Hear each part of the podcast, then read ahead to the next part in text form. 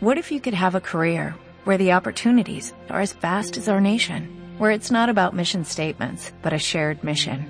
At U.S. Customs and Border Protection, we go beyond to protect more than borders, from ship to shore, air to ground, cities to local communities. CBP agents and officers are keeping people safe.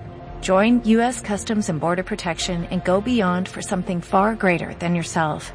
Learn more at cbp.gov/careers. Mi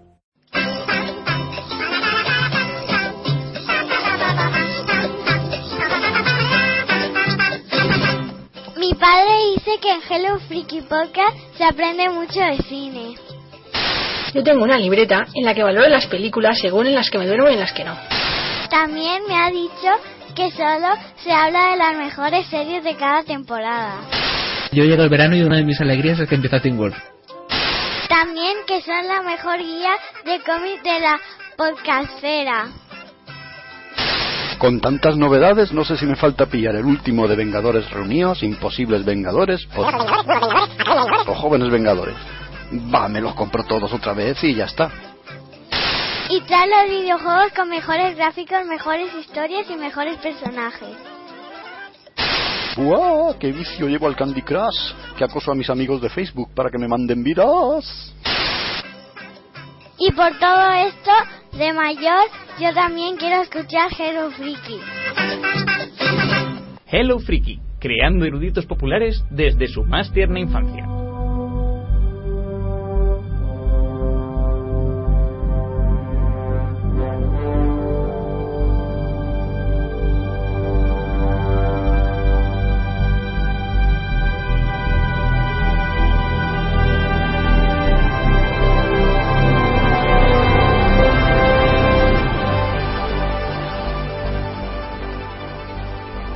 ¿Qué tal amigos? Hello Frikis, ¿cómo estáis todos? Bienvenidos a un nuevo programa de esta ya cuarta temporada y ahora toca hablar de cómics y mira, una novedad, videojuegos. Hemos decidido, uy la musiquita está sonando por ahí de fondo, hemos, deci- hemos decidido aglutinar videojuegos y cómics en, en un mismo pack, en un mismo programa, porque la verdad es que pocos aficionados al cómic conozco que no, que no jueguen, aunque tenemos aquí presente alguna sección, y pocos aficionados a los juegos conozco que no lean cómics.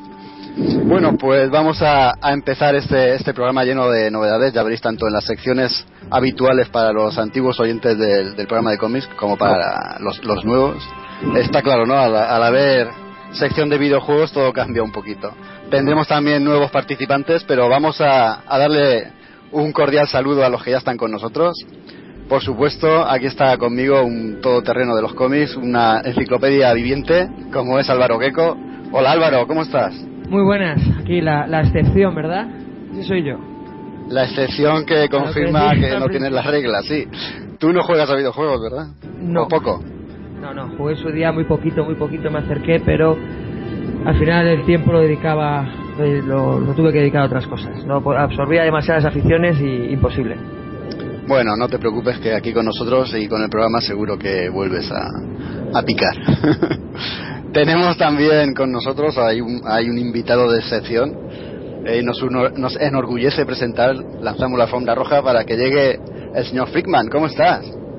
Hola, muy buenas noches. Pues mira, aquí estoy para variar como lo ves, ¿no? Pero como el viejo Frickman, en este caso con una cerveza en mi mano.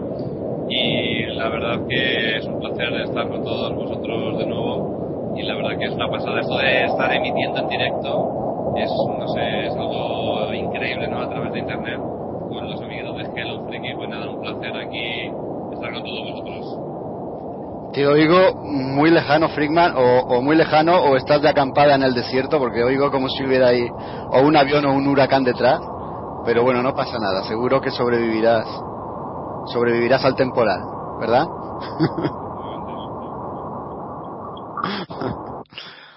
Bueno, vamos a, comenzar el programa eh, diciendo que los, los habituales oyentes de la temporada anterior echarán de menos a dos participantes habituales. Uno era Manuel Callejo y otro pues Raúl Martín. No van a estar de momento con nosotros. Manuel Callejo tiene un proyecto propio, tiene un pedazo de podcast que podéis escuchar, se llama Destino Arrakis y ahí también os lo vais a pasar estupendamente bien. Y el señor Raúl Martín, pues mira, pues por, por coincidencias del horario es, es imposible de momento, como digo, de momento participar con nosotros. Y la verdad es que lo echamos muchísimo de menos porque es, es una, una bestia parda en el mundo del cómic. Es uno de los tíos que más sabe en toda Eurasia, pero bueno, seguro que lo volvemos a tener aquí con nosotros en breve. O por lo menos algo haremos, algo haremos, algo inventaremos para que pueda estar aquí con nosotros en directo y acompañarnos y darnos su calor y su sabiduría. Vamos a, hacer un, un pequeño resumen del sumario porque hay muchas novedades que comentar. No solo lo de los videojuegos, también, también en las subsecciones que tenía eh, el programa de cómics. Y vamos a empezar pues una sección que yo, yo a mí me gusta llamar rompiendo el hielo, aunque en realidad es lo que teníamos antes, ¿no? Noticias y novedades. Si recordáis antes hacíamos las noticias y las novedades por separado, dedicándole un poquito más de tiempo a cada una por su cuenta, pero desde que este verano hemos estrenado en la web eh, hemos estrenado ambas secciones, pues eh, queda un poquito de más, ¿no? Traerlas aquí de manera tan extensa. Así que hemos decidido aglutinarlas en, en una sola sección. Eh, servirá para eso, para romper el hielo, para mantener una charla amigable entre los tres locos que estamos aquí. Y luego daremos paso a otra sección. Y eh, en esta, la verdad es que os tenemos que pedir desde Hello Freaky un poquito de ayuda a todos los oyentes, porque no sabemos bien cómo, cómo denominarla. Eh, en esta sección vamos a intentar eh, rescatar o, comentar, vamos a traer eh, esas anécdotas o, o esos sucesos o, o esas cositas que han pasado en el mundo del cómic, tanto dentro como fuera, intentar comentarlas y, bueno, puede haber gente que no las conozca y le resulte curiosas. Ejemplos, hay muchos. Por ejemplo, eh, ha- hablamos muchas veces en este tipo de programas de, pues, esto sucede post-crisis o sucede antes de crisis en tierras infinitas. Puede ser que haya alguien que no sepa qué es eso de las crisis en tierras infinitas. Pues de eso hablaremos ¿no? en algún programa. Podemos hablar también de la Silver Age o la Golden Age de los cómics. Podemos hablar de alguna colección en concreto, de algún autor que fuera problemático, que tuviera una vida tumultuosa. De todo ese tipo de anécdotas y, cosillas curiosas hablaremos en esta sección. Hoy, por ejemplo, vamos a tratar lo que Marvel llamaron el nuevo universo, que se dio en 1986. Ahora luego lo trataremos con un poquito más de profundidad. Pero como digo, una vez explicada la sección, eh, a ver si podéis ayudarnos, por favor, oyentes, qué nombre le podemos poner. Hemos estado barajando unos cuantos, pero la verdad es que no nos terminan de convencer. Así que esperamos que, eso, que colaboréis con nosotros. No hay ningún premio, no hay ningún premio por la colaboración, pero bueno, queda, queda esa satisfacción de haber, de haber participado, ¿no? Y nada, luego seguiremos con las reseñas, las reseñas que siempre hemos hecho y con, tanto cariño le ponemos y es pues siempre los cómics que más nos gustan. Y ahí terminaremos nuestro programa de cómics. Eh, daremos paso a la sección de videojuegos y haremos pues otra vez lo mismo, ¿no? Rompiendo el hielo, hablando de novedades y noticias así de, de manera tertuliana, ¿no? Una tertulia así entre amigos, pues para, no solo para mantenernos informados, porque para eso también está la web, sino para explicar un poquito más en profundidad lo que pensamos de esas noticias que se han dado últimamente en el sector. Y ya luego pasaremos pues con una especie de reseñas, igual que hacemos con los cómics, ¿no? Hablaremos de, de videojuegos o bien los, los analizaremos tampoco con mucha profusión, ¿no? Porque al fin y al cabo nosotros no somos profesionales del medio, somos como dice Daniel Collado en la promo, somos frikis y esto va de friki a friki. Os daremos nuestras impresiones, qué tal nos ha parecido tal o cual juego. Puede ser bien una novedad que haya salido muy recientemente o puede ser un juego que, queram- que queramos rescatar de- en el tiempo, ¿no? Porque al fin y al cabo es- este mundo del videojuego se mueve mucho por, por la novedad, ¿no? Por las novedades que salen siempre solapan, ¿no? A los juegos que, que luego quedan en el olvido, ¿no? Van quedando atrás. Y yo creo que hay algunos que se merecen ser rescatados y es de justicia traerlos aquí. Bueno, yo creo que me he enrollado bastante. Creo que me, me he pasado un poco, ¿verdad, compañero? Dime, dime, Frickman. Escucha ahora bien, ¿no? Y antes ¿Cómo? antes- Se me escucha ahora bien, ¿no? Que antes parecía que pasaba una tormenta por aquí por Navalcarnero. La tormenta se está alejando, pero aún, aún permanece un poco, ¿eh? Aún permanece un poquito. Lo que quería decir que es que qué pedazo de intro nos ha preparado el tío Daniel Collado y esa sección Asian Connection que también comparte con nosotros con la parada de los monstruos y que nada, que mucha enhorabuena para Dani que, que lo hace de puta madre. Es un auténtico fiera. Aquí en Hello Freaky vemos que también en la parada de los monstruos eh, estamos todos enamorados de él. Es un verdadero profesional. Porque eso no lo hemos dicho, ¿verdad? Eh, Frickman, bueno, no lo hemos dicho porque no hace falta, quien no lo sepa. Frickman es el monstruo y la cabeza pensante y la mente dominante de, de la parada de los monstruos 2. ¿Verdad, Frickman? la, ca- la calva más bien de la parada de los Ah, monstruos. la, cal- la calva pensante. En plan Xavier, pero bueno, no soy ningún sabio, simplemente me gustan los cómics y me, encanta compartirlo con vosotros y bueno, yo creo que el menú que nos acabas de comentar, yo ahora mismo se me acaba de levantar la mesa, pero es el, el gozo que tengo de estar compartiendo estos momentos con vosotros. Muchas gracias, hombre. Luego en la sección de cómics, porque ya digo que no quiero extenderme más, porque se me empieza a, a poner la lengua en plan alpargata. No, en serio, no quiero extenderme más. Luego en la sección de cómics diré alguna cosita que quiero decir de algunos otros podcasts, pero eso ya luego, en su momento. Ahora vamos a empezar con los cómics y vamos a darle paso a la musiquita que da inicio a los cómics. Venga, vamos.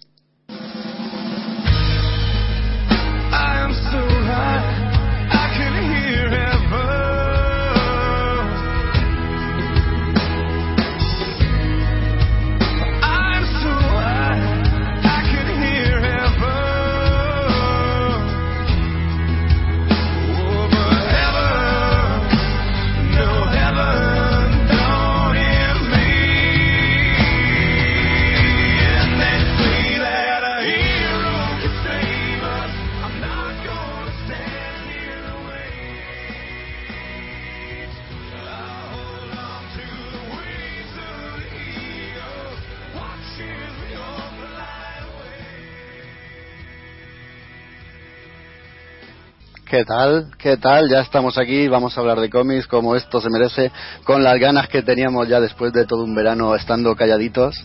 Pues nada, vamos a grabar y vamos a hablar, largo y tendido. Voy a empezar yo hablando de Saga, el segundo tomo que ha publicado Planeta de esta magnífica obra de Brian Cabogan y Fiona Staples. No va a ser una reseña, va a ser simplemente comentar que ha sido novedad editorial en septiembre. Ya sé cuando escuchéis esto será primeros de octubre, pero da igual. Aunque hubiera salido hace 10 años, es un cómic que hay que tener. Es un volumen 2 que continúa la historia donde, donde quedó exactamente donde quedó el volumen 1. Sigue avanzando, sigue liándose la cosa y siguen presentando los autores personajes tan interesantes como lo hicieron en aquel primer volumen, quizá incluso más. Sigue la historia, como digo, avanzando y liándose de maneras que, que no te podías apenas imaginar, ¿no? Sigue presentando personajes nuevos, incluso más ricos que los que ya conocíamos. Y el dibujo, pues, eh, y el guion, pues, es, ¿qué vamos a decir, no? Po- poco puedo yo añadir, ya no solo a, todas las críticas que se han hecho, sino también a los premios que este cómic ha recibido poquito más voy a adelantar ni voy a decir porque vale la pena cualquier aficionado ¿no? que, que, que lo consiga que se haga con él que se lo ponga en la estantería y que se lo lea pues es uno de, de esos indispensables no sé si mis compañeros lo han leído mm, creo que no pero si no es así eh, lo estáis haciendo ya No, yo sí, mira, con motivo de que si no les haga es, es causa de despido disciplinario en esta casa, pues, pues efectivamente, no, y por tus recomendaciones sí he leído la, los seis primeros, los seis primeros números, el primer volumen que, que, publicado, que se ha publicado. Y sí, lo que tú, lo que habéis comentado siempre, la verdad es que, que si bien la historia, bueno, pues eh, esta space opera a lo Romeo y Julieta, pues, pues bueno, pues se ha podido a lo mejor ver, ¿no? Esto de dos eh, sistemas enfrentados, una guerra brutal y con, y con y lo principal pues son la, un poco el desarrollo y la caracterización de los personajes que entiendo que sí está bastante conseguida. Y es lo que más llama la atención, ¿no? El, el averiguar qué, qué les va a ir sucediendo a esta, a esta pareja de, de héroes enfrentados por sus respectivos sistemas y encontrar bueno pues un, un destino mejor para, para la hija que han tenido. Entonces en ese sentido la verdad es que, que lo, que- lo que son los personajes me, me han gustado me gustan bastante ¿eh? Eh, creo Sí, que creo que además tiene un sentido del humor muy muy muy muy, muy bueno por parte de, de Vaughan. Que bien están retratados las, en este caso pues, los antihéroes personificados en estos mercenarios que están ahí entre, entre dos aguas y luego también me gusta el planteamiento ¿no? en, en primera persona que, que cuenta la historia en- desde el punto de vista de esta de este bebé que tú vas viendo pero que cuando se está contando los hechos pues se supone que ya ya tiene una edad pero llama mucho la atención como con un humor negro muy, muy peculiar bueno pues te va contando los acontecimientos que en principio se lo deben haber contado sus padres porque claro es un es, una, es un bebito pero Sí, yo sí, sé- con ganas con ganas de saber más y introduciendo conceptos muy muy muy especiales Sí, yo sé, sé, Álvaro a lo que te refieres, ¿no? Porque la historia, si, si la miras en perspectiva, al fin y al cabo no es nada del otro mundo, ¿no? Es, es Romeo y Julieta y, son referencias culturales nuestras, ¿no? E implantadas en este mundo ficticio de, ciencia ficción. Pero ese es lo que tú dices también, es el tratamiento de los personajes, es cómo los maneja Bogan, ¿no? Todo eso le, le da un plus y le da pues ese toque de calidad que todo el mundo destaca. No sé si, Álvaro, si estás de acuerdo conmigo en lo del dibujo. Yo soy muy pesado en eso. El dibujo a mí me encanta, ¿no? Lo que pasa es que como los fondos se, se ponen a la hora de colorear el cómic, mm, veo la historia como, como vacía de fondos, ¿no? Como si le faltase mm, más detalle, ¿no? A la hora de, ilustrar los mundos o, los parajes. Sí, y sobre todo porque resalta a, los personajes casi, casi en, a cuerpo completo. Entonces, hombre, detallitos de de bueno pues en los escenarios donde se encuentran las determinadas secuencias o, las determinadas situaciones bueno pues a lo mejor no hay ese ese detallito que puedes encontrar en otro en otro tipo de obras de este calibre pero que en fin lo que es la narración funciona perfectamente con los personajes. Tampoco hace falta mostrarte ahí un mega ordenador con 80 teclas. Directamente pues oye tienes ahí tienes ahí los enfrentamientos, por ejemplo, entre los distintos personajes y bueno, pues estás, estás más atento a lo que están haciendo ellos que a lo mejor detalles de que si hay tres árboles en vez de cinco, ¿no? En ese sentido tampoco le doy más, más importancia.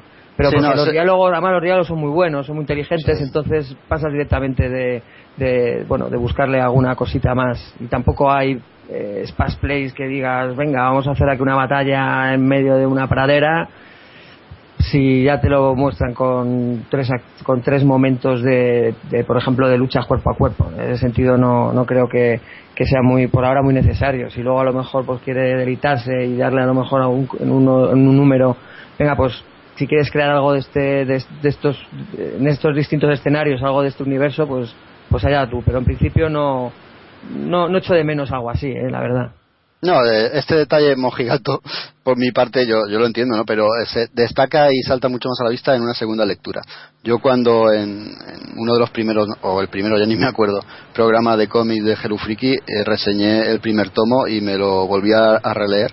Y ahí es donde me, saltó más a, la retina, ¿no? la ausencia de fondos. Pero vamos a ver, es que tiene su explicación. Ellos quieren remarcar los personajes, por eso están dibujados con trazos tan gruesos, y es lo que tú dices, solamente con los guiones frescos y, alegres y bien trabajados de Bogan, eh, es, más que suficiente. Una pregunta que quería hacer, Jaco, es que yo he leído acerca de, este cómic, aunque no he tenido la oportunidad de, leerlo, para la redundancia, quería hacer una pregunta. A vosotros, Brian, que Vaughan ¿qué os parece como autor? Porque a mí es un autor que me parece muy interesante en sagas de, ciencia ficción sobre todo. Arrecia la tormenta allá donde estés, Frickman. Di, di, la pregunta, que más o menos creo que, lo que querías preguntar. Sí, ¿qué, os ha parecido eh, esta obra eh, partiendo de que es de Brian K. Vaughan, un autor que, bueno que yo eh, considero uno de los mejores autores de ciencia ficción de estos tiempos modernos, ¿no? Por distintas obras que, he podido leer de él, como Runaways, que es una obra de, pues como lo, eran los jóvenes titanes en su momento, o también he podido leer Why the Last Man, eh, eh, Deus Ex Machina, etcétera. Son obras que, en las que él se mueve muy a gusto, ¿no? Porque es un autor de ciencia ficción y, y si esta, este cómic, como he leído, es una soap opera, pues me gustaría saber qué, qué tal el dominio de, los tiempos de Brian que aquí en, en esta pues es, yo creo que junto a ahí, El último hombre, eh, yo creo que es su mejor obra. Se nota, se nota que es perfectamente lo que él quiere hacer, ¿no? Que aquí tiene total libertad de movimientos, al, tanto a la hora de escribir como a la hora de, no sé, de, de publicar o de, o de desarrollar al ritmo que a él más le apetezca y eso se nota mucho, ¿no? Y además también se consigue en este cómic una simbiosis, ¿no? Con, lo que es el dibujo, ¿no? Como, como son los personajes y tal. Mm, si te decides por leer la obra, que al final lo harás, te aseguro que te va a parecer una de, sus mejores obras. No, y además, y además el, bueno, pues introducirse en lo que es fantasía espacial, que quizás las obras que citabas pues son muy dispares, porque si Runaways, bueno, pues se supone que está inmerso en un universo Marvel, pero se le dio un, bueno, pues un tono distinto a esto de, la, de historias de jovencitos con habilidades especiales. En Ideas Man, pues te coge un tema apocalíptico barra ciencia ficción con el tema de, bueno, pues de lo que sucede en la obra, de la epidemia, y también creo que la combinación con el dibujo ahí también fue, fue brillante. Aquí pues yo lo entiendo, vamos, yo lo veo en un camino, en, vamos, en una zona desconocida para él, por lo menos de, las, de mis lecturas, pero el tío se sigue moviendo estupendamente, sobre todo porque desde el principio ya lo que, la clave que son los personajes y cómo los desarrolla, aquí lo vuelve a conseguir. Si en, en Ideas Man tienes al Jorri que desde el principio tiene un carisma, es, vamos, es espectacular, pues yo creo que aquí también. Pero ya no solo con los dos protas, ¿eh? sino también con, pues con los secundarios que se van introduciendo, como pueden ser los padres de, del protagonista o, estos mercenarios, esta mujer araña atractiva que tiene, que es interesante, ¿no? Como el, en este caso el, el, el, concepto que mezcla entre atractivo y monstruosidad y con esas criaturas que luego te van lanzando está estupendo y sobre todo también coincide esas referencias que aunque en Runaway y en las mantenía sobre cultura eh, comiquera, que yo también lo veo, pero por el género de lo que es esto, ¿no? una, una odisea espacial, futurista, medieval, brutal. Entonces, pues desde luego que sigue siendo, como a mí me pasa con él, lecturas totalmente agradecidas y recomendables. Y dicho esto, vamos a pasar corriendo a lo siguiente porque nos hemos enquistado aquí con, con, el entusiasmo que nos despierta Saga y nos vamos a comer todo el tiempo de, de, esta sección. Vamos a pasar a hablar de otras cositas. ¿Qué, qué queréis comentar más aparte de, de, Saga? Bueno, pues yo así también lo que es novedades de los, de los estos de este vamos de los últimos semanas desde el anterior programa, pues por ejemplo, mira, pues en, en, agosto publicó Glenn otra, otra obra que estaba ya un poquito olvidada de, de, Ellis, de Warren Ellis, que ya tenía bastante olvidado. Con motivo de echar un ojo a ver las novedades, me encontré con esta obra que se llama Ana Mercury. Y puesto que llevaba bastante tiempo sin catar algo del, del amigo Warren, bueno, pues, pues nada, decidí, decidí leerla. Y bueno, pues está bien, está bien. Es, eh, la historia, eh, estamos en, también algo que él se mueve muy bien, que es estos presentes alternativos, que a lo mejor podríamos encontrar en Desolation Jones o Global Frequency, cosas así, ¿no? El que el, lo tecnológico pues está mucho a lo mejor más avanzado que aquí y ya, te, hay contactos en lo que es el espacio exterior más, más destacados que a lo mejor en la, en la situación real que tenemos ahora. Y bueno, es básicamente, bueno, pues el protagonismo es una, es una mujer en la cual en esta, en esta tierra que nos encontramos por lo visto hay otros nueve sistemas o nueve pequeños planetas que están en una órbita invisible desde la Tierra, bueno, pues es, más o menos intentan controlar, pero uno de ellos es, tiene una especie como de guerra civil, intenta intervenir porque el motivo de esta guerra, bueno, pues obedece a una circunstancia que tuvo lugar a los 40 que, bueno, que directamente se, de alguna forma se, se bueno, se colocó un barco de guerra en ese planeta y bueno, ahí la mezcla también con relaciones religiosas porque en este mundo intentan buscar cuál es el motivo y se enfrentan a, bueno, pues a, a otra región de esa, de esa, de esa zona puesto que eh, creen que les intentan boicotear o, averiguar qué pasó. Entonces, como desde la Tierra se sienten de alguna forma responsables de lo sucedido, bueno, se intentan ir a apaciguar. Y hay mucha acción, muchísima, muchísima acción. Casi es básicamente un. Bueno, todos los cómics es de tiroteos y saltos y, y sangre. Entonces, bueno, es muy bastante ligera. No es una obra de las más que puedo destacar de Warren Ellis, pero bueno, como, como ya te digo, como tenía ganas de volver, volver a leerle, bueno, es una lectura, una lectura normalita, pero, pero bueno, entretenida, eso sí es cierto. Hombre, eh, Warren Ellis siempre es un autor al que, al que hay que recomendar y al que hay que destacar. Yo, al hilo de, de, de Ellis, quería traer una novedad que esta sí que es para octubre. Esta la va a publicar Panini. Es una novela gráfica de Marvel que se llama Los Vengadores, la Guerra Interminable. Está guionizada por Warren Ellis y dibujada por Mike McCone. Y la curiosidad que tiene esto, creo que ya lo comentamos en el programa, pero bueno, ahora estando tan cercana a la fecha de publicación hay que, hay que volver a subrayarlo. La curiosidad que tiene esta publicación es que se hace de, so, de forma simultánea en todo el mundo. Creo que es la primera vez que Marvel hace algo así y yo el día 2 estaré ahí en la librería esperando para comprarlo y en cuanto me lo lea pues tendréis la crítica correspondiente en la web. No sé si alguno de vosotros dos va a picar también o por, al menos me imagino que le resultará curiosa esta iniciativa global de, de Marvel. Pues te reservo a ti el, el comentario. el placer. Ya vamos viendo, a ver. el placer. ¿Tú, Frickman, qué tal? Nos iremos acercando, sí, sí. Frickman se lo, También hay otra novela gráfica por ahí que no podemos dejar pasar, que se publica este mes por Panini y es eh, Dios ama, el hombre mata, el clásico, la clásica novela gráfica, esa clásica historia genialmente guionizada por Chris Claremont. Dios ama, el hombre mata. ¿Quién no, no se quedó atónito cuando se la leyó allá por, no me acuerdo, ahora serían los 80, ¿verdad? Con esa, esa, esa tapa dura, ese lomo negro, que parecía que en vez de comprarte un cómic te estabas comprando ahí, no sé, un, un libro de, de alta, de alta cultura, ¿no? ¿Vos- ¿Vosotros lo tenéis en esa edición antigua? Pues mira, Jaco, lo tengo aquí en mis manos. Qué bien, qué bien. Porque- Sabi- sabía que no me ibas a fallar. pues mira, esto es, fíjate, 1983, ediciones Forum sobre la presente edición. ¡Guau, qué maravilla, qué maravilla! Yo también lo tengo, tengo 1982, Marvel Comic Group. Y, eh, y, y fíjate, 550 pesetas. es verdad, era lo que valía.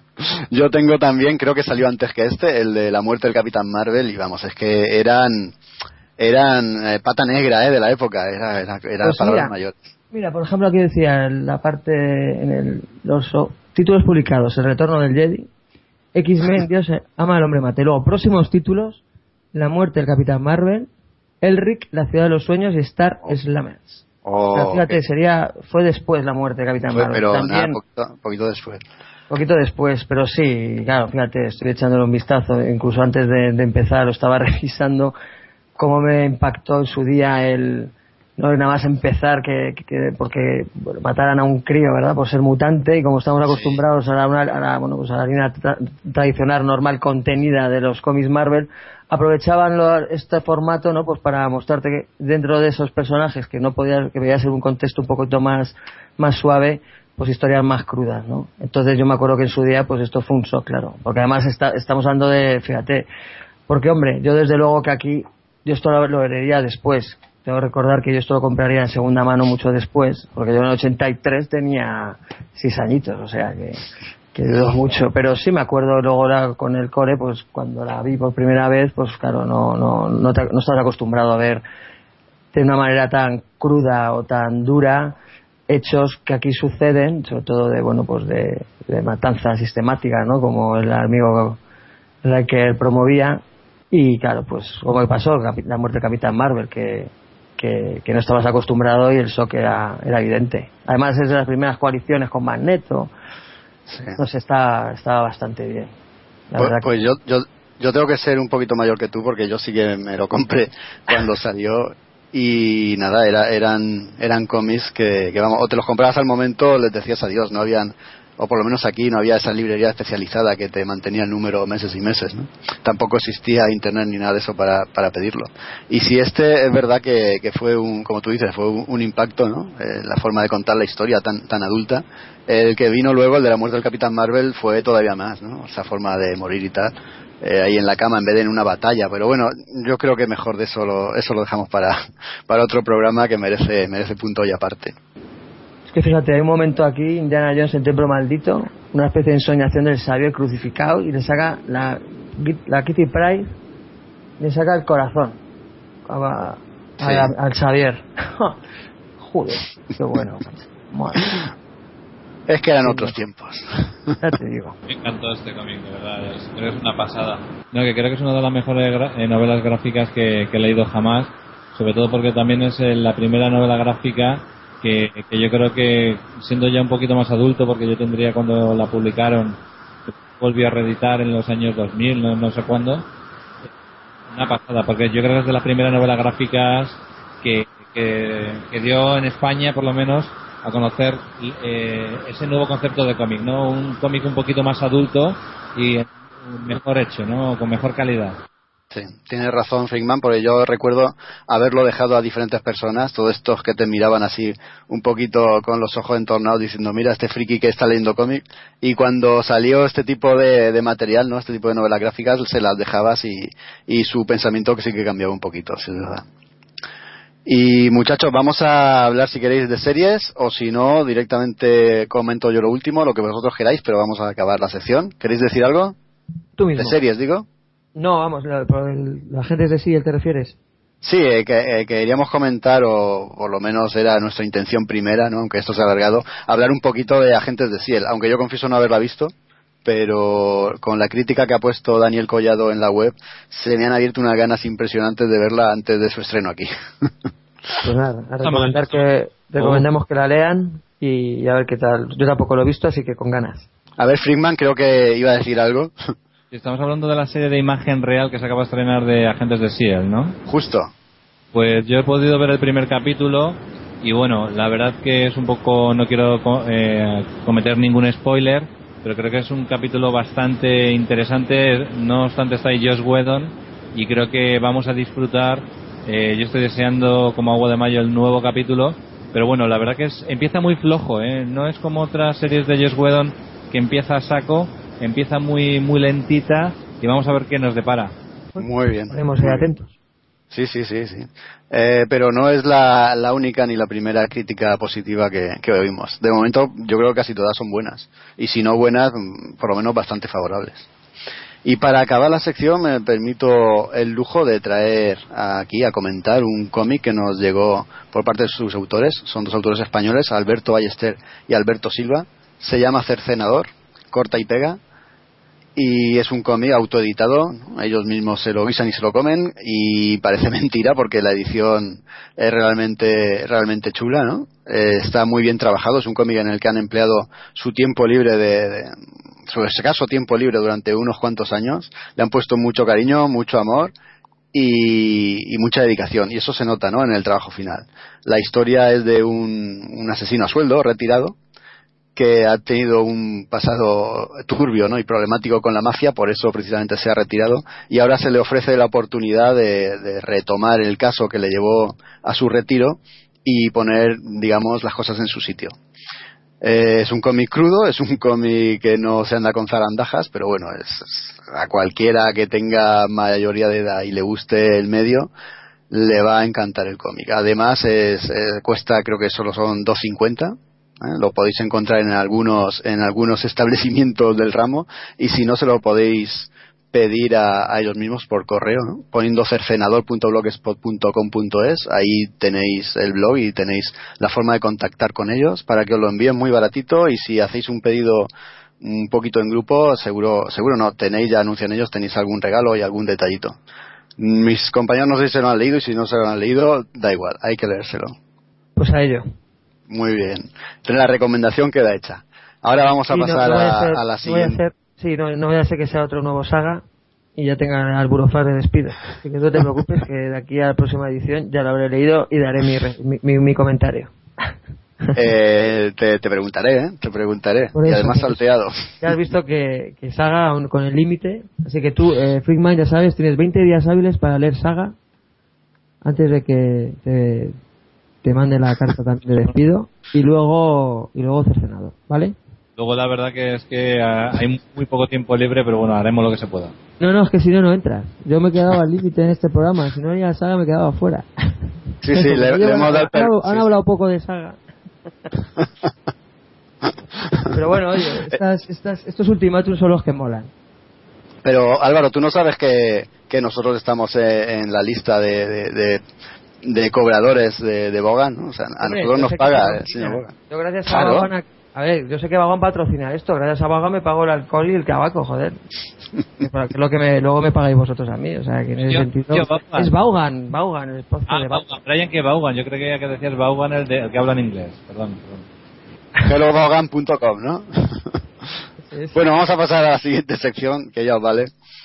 Eh, eh, y es la sección que hemos dicho que no tiene nombre. Pedimos por favor de rodillas a los oyentes, a los escuchas, si estáis ahora mismo en directo ya podéis ir dándole al coco, que nos ayuden a ponerle nombre a esta sección.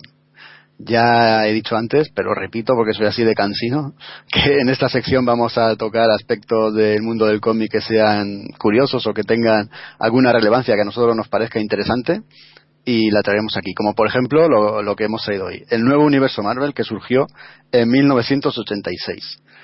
Eh, ¿Queréis que me lance yo o queréis comentar vosotros algo? Yo, mira, tiro yo. voy a durar un minuto, porque lo que es, recuerdo, fíjate, recuerdo comprar el de Justice, esto ahora lo comentarás, los, las distintas series que compusieron esta, esta innovación de- del amigo Suter, flipar, porque eso de que el protagonista coja un pavo, le lance una especie de rayo de energía y desaparezca y se quede en cenizas, pues yo, claro, jovencito, pues yo digo, esto como, esto como me permiten a mí comprar esto en un kiosco. sé la imagen de Starbrand, del Romita y poco más, o sea, no me acuerdo prácticamente. Entonces, si luego comentas a tú, sí que es, es verdad que sí leí luego hace poco la, esta especie de, de remake eh, futurista de que hizo Warren Ellis con, con Salvador eh, con Salvador La Roca para celebrar el aniversario de esta de esta línea digamos, de este nuevo universo. Pero vamos de lo que son los cómics ya en origen de estas distintas colecciones que creo recordar que además en España no sé si se llegan a publicar las ocho me parece que no. Eh, pues me acuerdo de eso. O sea me acuerdo solo único del, del, del tal Justice y poco más a, mí me pilló época de plena efervescencia comiquera y me las compraba todas. Lo que pasa es que me acuerdo de pocas y eso eso es por algo. Me acuerdo de Star Brand, por supuesto, y un poquito de Justice y, poco más. Bueno, hablando del nuevo universo. Esto hay que retrotraerse al año 1986, cuando se cumplía el 25 aniversario del nacimiento del universo Marvel que se mide por la primera aparición de los Cuatro Fantásticos en un cómic, ¿no? Que fue en el 61. Como tú has dicho, Álvaro, estaba Jim Shooter, ¿no? Jim Shooter era el editor jefe de Marvel y decidió rendir homenaje en ese 25 aniversario de dos formas distintas. Una fue, que esto seguro que os acordáis, es que me juego lo que sea, eh, una, una de las formas fue publicar en el mes de noviembre de ese año, del 86, todas las portadas de todos los cómics con un primer plano del protagonista y una especie de marco, de marquito en el cómic, en el que venían dibujados en pequeñito muchísimos personajes característicos de la casa. ¿Os acordáis de, estas portadas? Totalmente. y además luego Marvel lo repitió hace poquito también. Sí, sí. Luego los sacaba de cuerpo entero y tal, pero esto fue, vamos. Aquí, por supuesto, en España llegaron, cada una llegó un mes distinto porque no teníamos una sincronicidad con Marvel, ¿no? Pero bueno, allí por lo visto, pues fue cuando menos curioso. Luego, la otra forma de rendir tributo al 25 aniversario por parte de Jim Shooter fue crear todo este nuevo universo. Y este nuevo universo, pues, se iba a caracterizar porque los personajes que allí aparecieran, estos nuevos superhéroes, e iban a estar desligados de todo lo que era magia, todo lo que eran cosas paranormales, alienígenas, etcétera. Al mismo tiempo, iban a envejecer al ritmo de las personas normales, ¿no? Al ritmo de los lectores y nada, querían hacer de esta forma más cercano este nuevo universo pues a los lectores. Lo que pasa es que, según he leído por ahí, ahora que, me he informado un poco por, por el motivo del programa y tal, eh, la partida presupuestaria que iba destinada a este nuevo universo se vio seriamente recortada. ¿no? Entonces los autores de primera línea que iban a, a recaer aquí en estas colecciones pues tuvieron que, que ser, pues eso, reconsiderados, ¿no? Y, no, no llegaron los que deberían de haber llegado. Bueno, alguno hubo, alguno hubo, ¿eh? Por ejemplo, creo que John Byrne estuvo por allí, ¿no? Sí, bueno, John Byrne ahora lo comentaremos, llegó, llegó un poco más tarde. En, en noviembre del 86, por fin se lanzó este nuevo universo, si bien hay que decir que un mes antes, en muchas colecciones Marvel, se produjo lo que se dice, o lo que se llamó el evento blanco. No sé si os acordaréis, también me juego lo que sea que sí a que en muchas colecciones Marvel había un momento determinado en el que los superhéroes eran sorprendidos por, o los personajes eran sorprendidos por un fogonazo en el cielo que tornaba la noche en día, pero eso duraba un segundo, ¿no? Y todos se quedaban extrañados como diciendo, ¿qué, ha sido eso? ¿Qué ha pasado? Eso es lo que se llamó el evento blanco que dio comienzo al nuevo universo. Era el desencadenante de generar este nuevo universo y que estos personajes de estos nuevos cómics obtuvieran poderes. Bueno, en noviembre del 86 se lanzaron ocho colecciones de P7, Justice, Kickers Inc., Mark Hazard Merc, Night Mask, Sea-Force, Spitfire, and the Troubleshooter, casi nada, y Starbrand, siendo de todas las más importantes, o la serie estrella, Starbrand. Nunca mejor dicho lo de estrella. Estaba a cargo de Jim Shooter y el dibujo era de John Romita. Esto seguro que, bueno, ya lo ha dicho, ya lo ha dicho Álvaro, este es el cómic que más recuerda. Yo lo recuerdo, la historia no, no terminaba de estar mal, ¿no? Y el dibujo de Romita estaba más que bien. Y de hecho fue la, de las pocas que consiguió sobrevivir al resto. Porque hay que decir que este nuevo universo fue un fracaso. Prácticamente nació sin ideas, nació muerto y lo, las colecciones duraron, no llegó, no llegó al año, no llegó a la, a la docena. Las únicas que consiguieron llegar a, a los 32 números, pues, si no recuerdo mal, fue Starbrand, Sea-Force y la tercera no me acuerdo cuál fue, no sé si fue DP7 o alguna así. Y aún así hay que decir que Starbrand fue cancelada en el número 19 y luego rebautizada con The Star Brand. Y ahí ya sí que se hizo cargo de la colección John Byrne, como, como decías tú, Frickman. Sí, sí, además que a mí me encantó esta etapa porque John Byrne es muy incondicional suyo. Yo creo que ya el, nuevo universo nació como, como, como, algo fallido, pero como ya un, un, intento.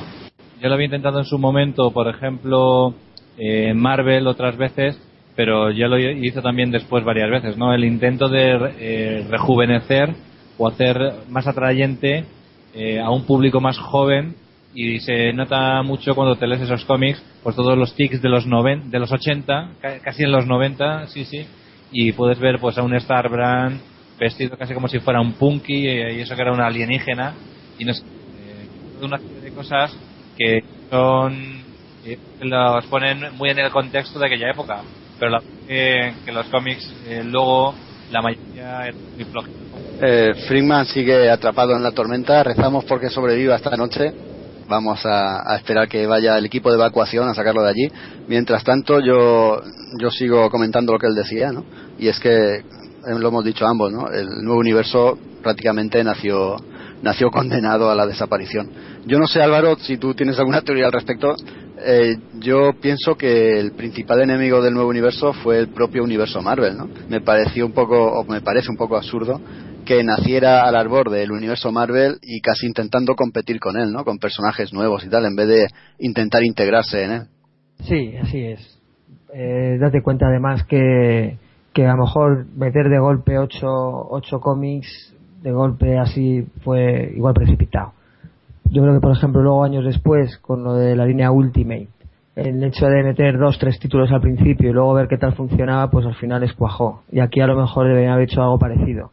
Tres a lo mejor troncales como tú dices Starbrand por aquello de, lo cósmico y donde a lo mejor todos esas, todos esos eventos que iban sucediendo le podía abarcar al re, y contactar con el resto de personajes meter a Justice por algo en plan bueno pues antihéroe urbano que persigue ahí a criminales. Bueno, pues ese podría ser el podría ser otro de los fijos y luego pues si querías meter a un grupo pues Safe Force podría dar el pego y luego poco a poco pues a lo mejor meter a Nightmask por ejemplo o a los Spitfire cosas así yo creo que ahí en ese sentido a lo mejor meter ocho títulos de golpe ya si al, el aficionado pues más o menos tenía su cupo mensual con 5, 6, 7 títulos, meterle otros 8 pues a lo mejor efectivamente lo que tú dices eh, bueno pues se llenó de, contenido y al final pues esa retroalimentación pues pudo a lo mejor pues eso explotar de alguna forma y, de, y los lectores pues dedicarle a lo mejor eh, la atención a dos o tres títulos y dejar de lado los otros. Si a su vez otros otros lectores hacen lo mismo con esas otras colecciones, te encuentras que a lo mejor de las 8 pues hay muy, mu muchos, o sea, se compran todas, pero, pero pocas tiradas. Entonces, en ese sentido, yo creo que pues puede ser la, el hándicap. Pero oye, también lo intentó el bueno de Suter, ¿no? Yo creo que, en, vamos, se le está haciendo ahora por fin eh, justicia, pero yo creo que, vamos, la segunda mitad de los 80, gracias a este hombre, Marvel subió dos, vamos, se puso lo más alto de, por lo menos de calidad en la mayoría de las colecciones, porque introdujo los, el concepto de la Secret Wars con este rollo con Mattel, que les, les salió redondo, y luego además el, también el concepto de series limitadas, que él también de alguna forma creó, con estas que empezaron con los Wolverine o Punisher. Y Contest of Champions. Pues vamos, es verdad, qué buena. Sí. Y en fin, y ahora es verdad que, que se está escribiendo mucho, mucho de él y desde luego que podía ser todo lo que se dice, ¿no? De, déspota y, y bueno, pues contestatario y bastante bastante duro, pero pero el tío, oye, yo creo que la segunda mitad de los 80 de Marvel fue algo espectacular. Y aquí pues lo intentó, lo intentó, pero no cuajó. Y quizá a lo mejor pues por la, el gran número de, de correcciones. Quizá, ya te digo, la línea Ultimate podría haber fracasado por lo mismo, pero que si en vez de 8 coges dos o tres, poco a poquito se podría haber consolidado. Sí, también hablando de Jim Shooter, también a poco después de esto a los, a los dos años así, no recuerdo bien, fue destituido del cargo. Se comenta que también algo de esto tuvo, tuvo relación en favor de Tom DeFalco, que pasó a ser el nuevo, el nuevo jefazo. El, el, nuevo universo dio por finalizado su periplo, su triste periplo, con tres novelas gráficas, The Pit, The Draft y The War, donde los nuevos, estos nuevos superhéroes se reunían para hacer frente a una amenaza cósmica a la que ponían fin. Pero aquí es donde, donde acabó el nuevo universo. Bueno, en, real, en realidad no acabó, como todos, todos sabemos, ¿no? Porque sus personajes han sido yendo rescatados de, por otros autores marvelianos ¿no? a través del tiempo, aunque integrándolos ya en el, en el universo Marvel tradicional. Eh, los exiliados, por ejemplo, o algún cameo en Los Cuatro Fantásticos, o la miniserie que tú antes comentabas de, de Warren Ellis y Salvador La Roca, que se llama New Universal, y yo confieso que no, no la he leído, la tengo ahí pendiente. ¿Tú has leído algo, Álvaro, y al, algo se sí, puede comentar? Lo que, pasa es que está inconclusa. La verdad es que yo estaba rebuscando por ahí, no, vamos, más allá de los seis primeros, no fue continuada. Salvo que, oye, pues que sí haya sido así, pero yo desde luego buscando y explorando por ahí no, no, no, lo, no, lo, no lo he encontrado. Y el cómic, bueno, pues muy, muy Ellis, ¿no? Con todo el rollo de tecnología, ciencia ficción y alienígenas, pues que también él, él se mueve con el dibujo de, de nuestro compatriota Salvador La Roca, pues como, y, como nunca defrauda, siempre con sus, con estos guiños que tiene a, a la actualidad cinematográfica poniendo rostros a actores conocidos. Hablas de Starbrand, pues aquí Starbrand es el Josh Hollywood de, de Perdidos, hay al Sawyer ahí volando. Tienes a, a, Justice con la cara de Bruce Willis. Tienes ahí al... Oye, le, le pegaría, sí, sí. ¿eh? Que le pegaría a Bruce Willis a, a Justice, sí. Sí, sí, no, pues es que es hasta así. Tienes por ahí a Jim Hedman, se ve ahí a Angelina Jolie. Sí, vamos, es curiosísimo. Bueno, ah, y Leticia Ortiz también, dando las noticias. Bueno, ¿Qué dices? sí, sí, sí. Se la veía ya la Leticia Ortiz. Sí, señor. Sabía que salía, pero no, no sabía que era en esta sí, serie. Sí, no, además creo es el, nada, el primer número, creo recordar, se la ve ahí dando las noticias. Y luego a su buen amigo Pascual Ferry, recibiendo, recibiendo una, una gracia del Justice. Vamos, directamente que, vamos, una, una de estas eh, rayos sólidos del amigo Justice que en toda la nuca de, de Capitán. Chicos, ¿me escucháis? Bueno, sí, ahora sí, ¿no? ¿Ya te han rescatado? Ya me han rescatado. Es que tengo un pequeño problema con mi tarjeta de sonido, pero bueno, ¿sabéis lo que he puesto? He puesto la de, como vamos a hablar luego de videojuegos, he puesto la cámara de la Play 3 que siempre me, me va de puta madre. Oh, Así que esto no falla. Eh, quería comentaros que a mí Salvador La Roca es un autor que me gusta mucho, pero ten, tiene un pequeño problema. Y el problema es que dibuja muy bien los mechas, todo lo que sea tecnológico, pero si no fuera por esta técnica de experimentación que yo valoro tanto y que ha utilizado tanto en los últimos tiempos y que le ha hecho crecer como autor, considero que es un autor demasiado anclado en un estilo y espero que no me persiga por esto que digo porque sé que, que lo ha hecho alguna vez a aquellos que hablan mal de su trabajo. Pero tengo que decir que, es un autor que, que, me gusta, pero a medias. O sea, que, que es un autor correctito, pero que, que, bueno, que parece que no se puede decir que un autor español no es perfecto y, y Salvador no lo es. Pero es, es un buen autor, pero un poco limitado para algunas cosas. Sí, quizás falla a lo mejor en el dinamismo, en, las, en la secuencia de acción, a lo mejor sí tiene razón que falla, falla ahí y sobre todo que pueda a lo mejor más dedicarle más tiempo al detalle que quizá no pueda ser por lo menos en mi opinión no es tan tan necesario.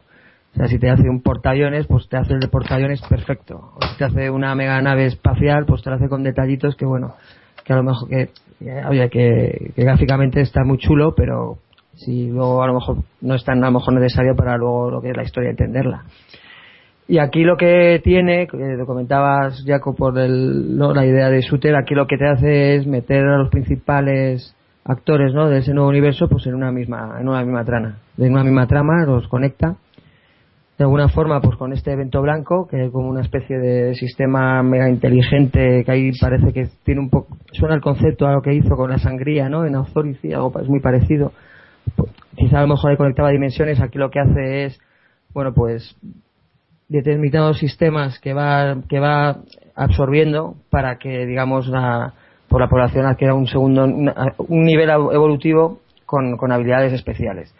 Sí me gustó el concepto que introduce con el tema político, porque ahí, como ya tenían, como ya tuvieron eh, antecedentes de con gente con super superpoderes, ¿no? Con metahumanos, lo que te decían era si hay uno los dejamos correr, simplemente vigilancia y fuera. Si hay dos, ya tenemos ya un mecanismo ya de defensa para evitar que, estas dos personas se, se encuentren, que, puede tener lugar luego pues acontecimientos a lo mejor totalmente cataclísmicos, ¿no? Pero cuando ya son tres, como ya el riesgo de que se crucen ya es mayor, tienen un protocolo que es eliminarlos. Entonces el, punto de partida es ese. Tienes a una serie de personas que adquieren unas habilidades. Desde el punto de vista político, uno eh, bueno, pues lógicamente esos protocolos se tienen que activar y ya se inicia una campaña contra ellos. Lo que ocurre que son seis números y acaba en un continuará y así estoy esperando. Yo creo que era una, una intención de reavivar el universo, el nuevo universo. Pero bueno, quedó ahí. Y bueno, no, en realidad no quedó ahí. Eh, no sé si sabéis que en los últimos números de Los Vengadores, Jonathan Hickman ha rescatado a Starbrand. Lo ha traído ahí a darse palos con, con los Vengadores en, en un argumento global que tiene Marvel últimamente en estas colecciones que parece que lleva a una dirección, ¿no? Que es a un enfrentamiento o a una colisión de, de todos sus universos. No sé si sabéis que también en el universo Ultimate ha aparecido Galactus, el Galactus del universo tradicional. Y eso va a dar, o ha dado pie a un, a una, a una saga, ¿no? Que se llama, no me acuerdo ahora cómo se llama, tiene un nombre de estos cataclísmicos.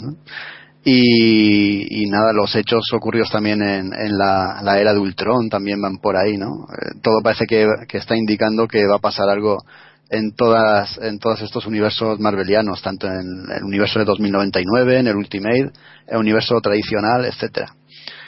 Ya veremos lo que pasa. Como, como digo, eh, la última vez que se ha rescatado un personaje del nuevo universo ha sido Jonathan Hickman en uno de los últimos de los Vengadores, trayendo a Starbrand y haciendo que se diera de palos con, con sus personajes, ¿no? Sus personajes a los cuales guioniza y que están ahora tan de moda.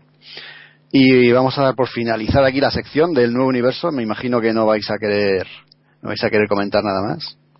No vais a querer comentar nada más. y vamos a pasar directamente a las reseñas. Porque se nos va a echar el tiempo encima y tenemos que hablar también de videojuegos y de un videojuego muy interesante. Pero bueno, eso será luego. Vamos a pasar a las reseñas. Y si nadie quiere empezar, o si queréis que nos ciñamos a, a lo que está escrito en el guion, el orden sería sería que actuase yo, ¿no? Que, comentase yo. Y si te parece, Frickman, vamos a empezar nosotros con las reseñas. ¿Te parece bien o qué? Perfecto, se me escucha, ¿no? Se te escucha de lujo. No sé qué has hecho, pero has usurpado el lugar que tenía Álvaro. Bueno. a ella no se le oye y a ti perfecto. Bueno, vamos a empezar, vamos a empezar yo. Creo que es la primera vez que traemos al programa un manga.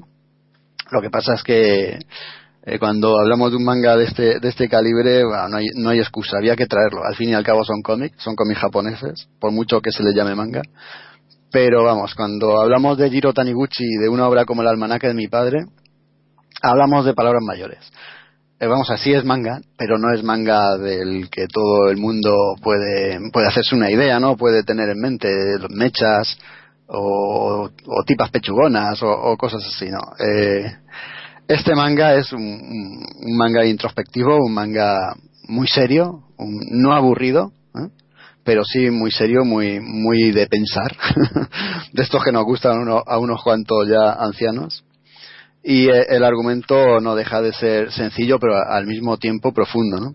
Nos habla de Yoichi, es un, tipo que trabaja en Tokio y lleva un montón de años sin visitar su, su pueblo natal, bueno, ya ciudad, ¿no? Con el tiempo su pueblo es Totori y él no pasa por allí ni, ni en broma, hasta que en un momento dado le, dan el aviso de que su padre ha fallecido. A regañadientes, él vuelve al pueblo, más que nada porque la mujer lo insta a que vuelva al, velatorio de su padre, aunque él no quiere. Y vamos a asistir en ese velatorio al reencuentro que tiene, eh, que tiene Yoichi, no solo con su pueblo Totori, sino también con la figura paterna. Él no había vuelto al pueblo porque tenía un, conflicto con su padre que, que, bueno no, no, no, lo, no lo podía asumir o, no lo podía afrontar.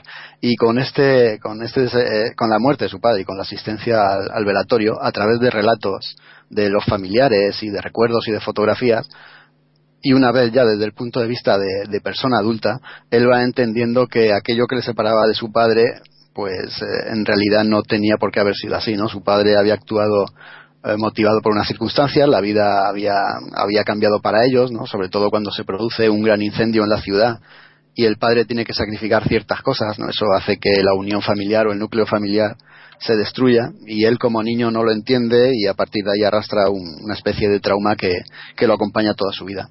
Lo emotivo, lo grandísimamente emotivo de este, de este manga es que tú vas entendiendo eh, la evolución familiar ¿no? de, todos y vas comprendiendo por, qué el padre fue así y vas eh, apenándote ¿no? del tiempo perdido que, que Yoichi que Yoichi ha dejado pasar ¿no? de no estar con, su padre que, tanto lo quería y esto es en el plano argumental aunque he contado bastante del argumento, eh, lo interesante aquí no es el argumento, ¿no? Es la forma de contar el cómic y en la forma de contar el cómic algo en lo que Jiro Taniguchi no tiene rival es en el dibujo. O sea, es, un, es un dibujo finísimo, eh, a tinta, en blanco y negro, eh, elegantísimo, detalladísimo. Puedes ver lo que la gente está comiendo simplemente viendo los platos, ¿no? En el dibujo raya raya la obsesión, ¿no? Los detalles que este hombre pone en el dibujo y te consigue transmitir constantemente todo lo que él quiere. Cuando están en el velatorio, la forma de, vestir que tienen, no de luto,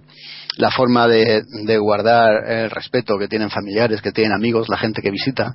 También cuando nos hace una vuelta atrás en el tiempo, que está Yoichi siendo pequeño, ¿no? Y te está contando sus vivencias a través del tío y tal.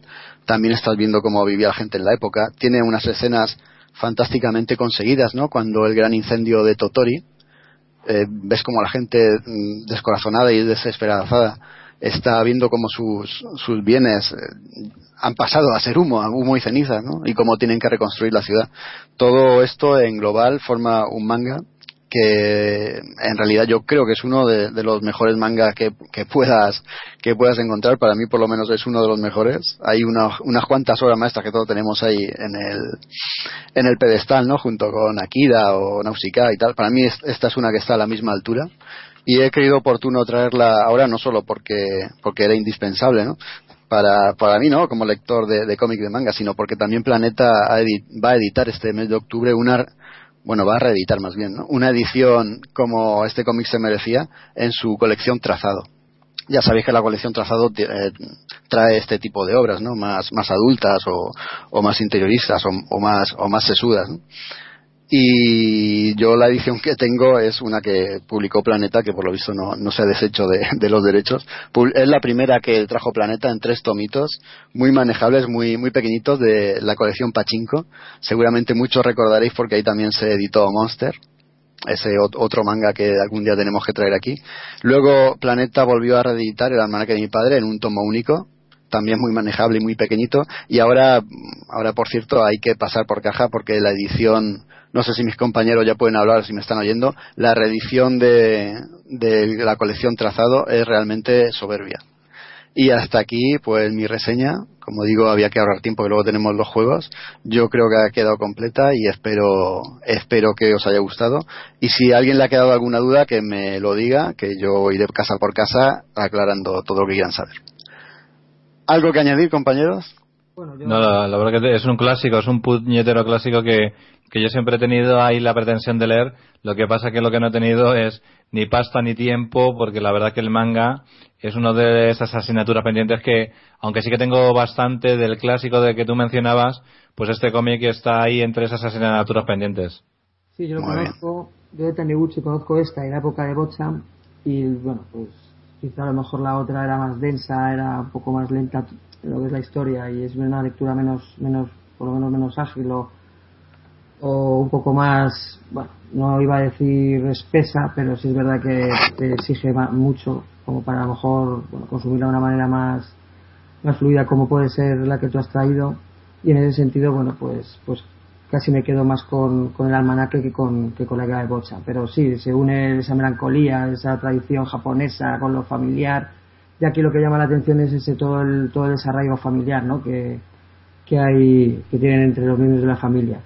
A mí lo que más me, bueno, lo que sí es verdad que funciona la lectura es que como sucede en pocos escenarios o pocos personajes, bueno, pues la verdad es que la, lectura se te hace mucho más fácil que la otra, que es verdad que es más, más complicada porque es a lo largo de muchos años o muchos personajes tiene a lo mejor está más subordinada a las circunstancias históricas que tienen ahí no en la era Meiji aquí bueno pues no deja de ser una, un drama familiar que te cuenta los motivos por los cuales unos se van otros vuelven y, en fin en ese sentido bueno pues como como lectura satisfactoria lo, es.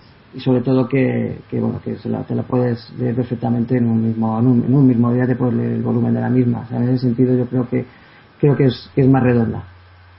Muy bien. Yo ya para terminar, como fan absoluto de Taniguchi, es recomendar si alguien se lee esta, esta obra y le gusta, también puede acudir a Barrio Lejano.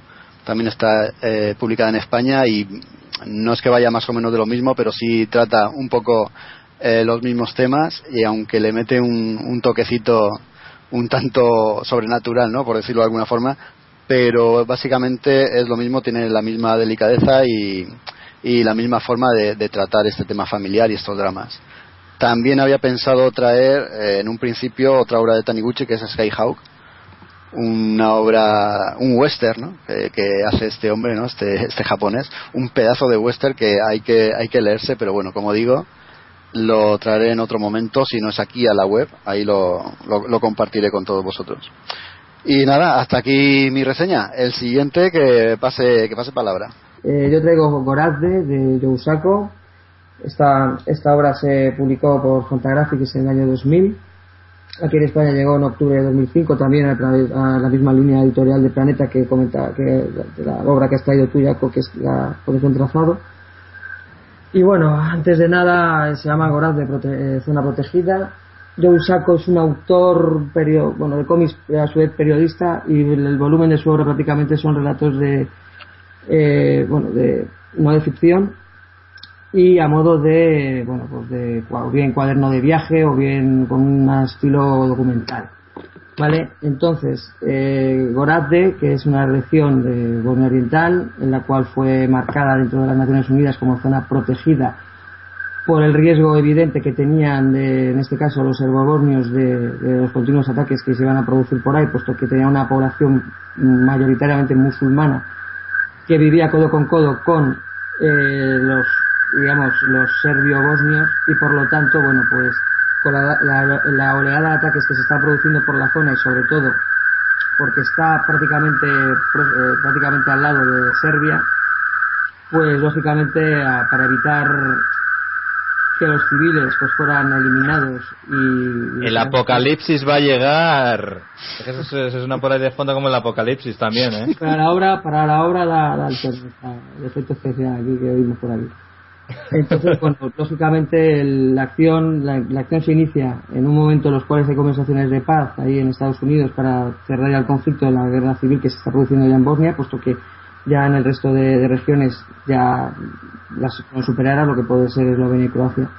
Entonces aquí lo que ocurre es que él eh, llega llega a esta zona protegida, totalmente eh, eh, eh, protegida por, por Naciones Unidas y en ese sentido pues lo que hace es entrevistarse con personas.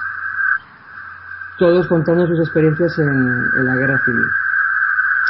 En este caso, en este caso, lo que la estructura de la obra básicamente son en tres, de tres partes. Es el, desde el punto de vista histórico y didáctico, te cuenta los hechos que han tenido lugar por los cuales se ha iniciado el conflicto, por lo tanto es bastante interesante. Si alguien tiene intención de, oye, ¿cómo, cómo tuvo lugar este conflicto, esta, esta guerra civil tan tremenda y tan sanguinaria? Pues es de, debido a debido a, a una serie de decisiones que tienen lugar ahí, como puede ser la independencia de las distintas eh, regiones que conformaban Yugoslavia, pues en ese caso le toca eh, Bosnia-Herzegovina, se independiza y es cuando ya empiezan ya los, los ataques por parte de lo que es la guerra, por parte sobre todo de, de los serbios con, ante, ante la población musulmana en, estas distintas regiones. Luego tienes la otra estructura, está contada en primera persona a él, a, a resulta de lo que le va sucediendo con las personas con las que con las que él, interactúa, con las que pregunta qué es lo que ha sucedido. Y luego ya está el otro recurso narrativo que es en lo que le están contando esas personas cómo han sobrevivido, cómo han superado esos, esos desastres. Entonces, en ese sentido, bueno, pues yo la obra es muy satisfactoria. Si es verdad que es dura, puesto que de manera explícita te sacan, o por lo menos te, te muestran cómo fueron determinadas matanzas y los ataques sistemáticos que tuvieron lugar en, que tuvieron lugar en, en esta región. Entonces, bueno, a mí en su día me provocó bastante, puesto que, desconocía exactamente el origen del conflicto, como me llamaba tanto la atención, pues cuando me encuentro con esta obra te lo explica de una manera muy sencilla que es, y es totalmente entendible, por lo tanto, dentro de lo que es el apartado didáctico y histórico, pues está muy, muy, muy, muy bien logrado.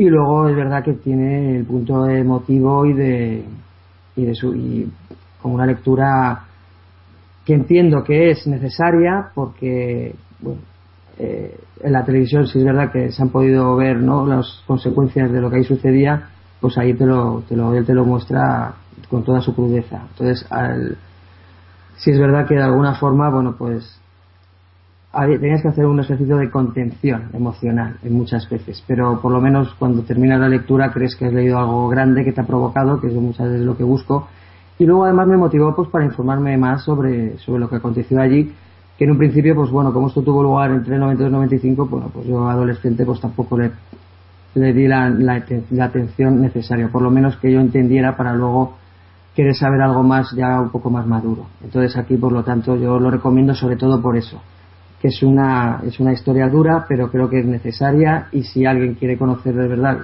lo que es el conflicto y no quiere leer ese típico manual, pues aquí lo va, lo va a encontrar y si luego le motiva a conocer más profundamente las causas y las consecuencias de ello, pues yo lo animo, que es lo que me pasó a mí. Y luego, no sé por qué, también ya como anécdota personal, pero mira, yo, yo todavía, fíjate, me siguen preguntando, ¿no? Oigo voces, oye, ¿cómo lees esto de los tebeos? ¿Cómo lees todavía? Eso es para pequeñajos, ¿no? Pues siempre me llega a la cabeza esta obra. Pues si supiera la cantidad de obras tan descomunales que hay, que todo el mundo debería leer, bueno, pues en los cómics lo encontráis. Y ya, como de esto que te viene ya, te pone el punto violento y dices, mira, es que te tiraría ahora mismo la cabeza una obra de esto, para que lo vieras bien claro.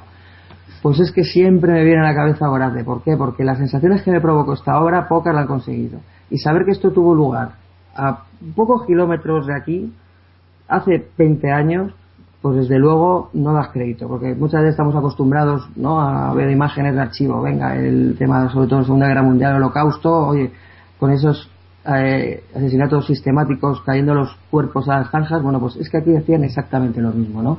Atacaban a estas ciudades totalmente pobladas de civiles sin ningún tipo de defensa y te lo muestro tal cual. Entonces, eh, si bien esto que estoy diciendo es duro, y joder, ¿cómo vas a recomendar una obra así? Oye, yo quiero pasármelo bien. Sí, sí. como lectura de, eh, de cómic y como entretenimiento pero didáctico y a su vez también para asumir determinadas cosas y saber lo que ha pasado en el mundo, bueno, pues Gorazde es otra obra. Este hombre además eh, es muy prolífico en ello, puesto que también por la cuestión palestino-israelí tienes también ahí la Franza de Gaza, eh, notas a pie de notas a pie de Gaza. Del tema de por ejemplo también aquí tiene una segunda eh, obra que es el mediador que también a lo que ahí eh, te muestra lo que sucedió en Sarajevo. Desde el punto de vista de un soldado bosnio por lo tanto ahí también si veías que a lo mejor era poco partidista lo que contaba en Gorade porque siempre son los musulmanes los que sufrían bueno pues ahí también él te muestra la otra cara. O, más que la otra cara bueno la, la locura no de las guerras civiles y desde luego que si tú te apetece leer algo que te provoque pensar y aprender, aunque haya momentos en los cuales pues, te tengas que tragar, contener la, respiración y si te puedes y, te provoque alguna lagrimilla, si es verdad que aquí lo vas a, lo vas a encontrar.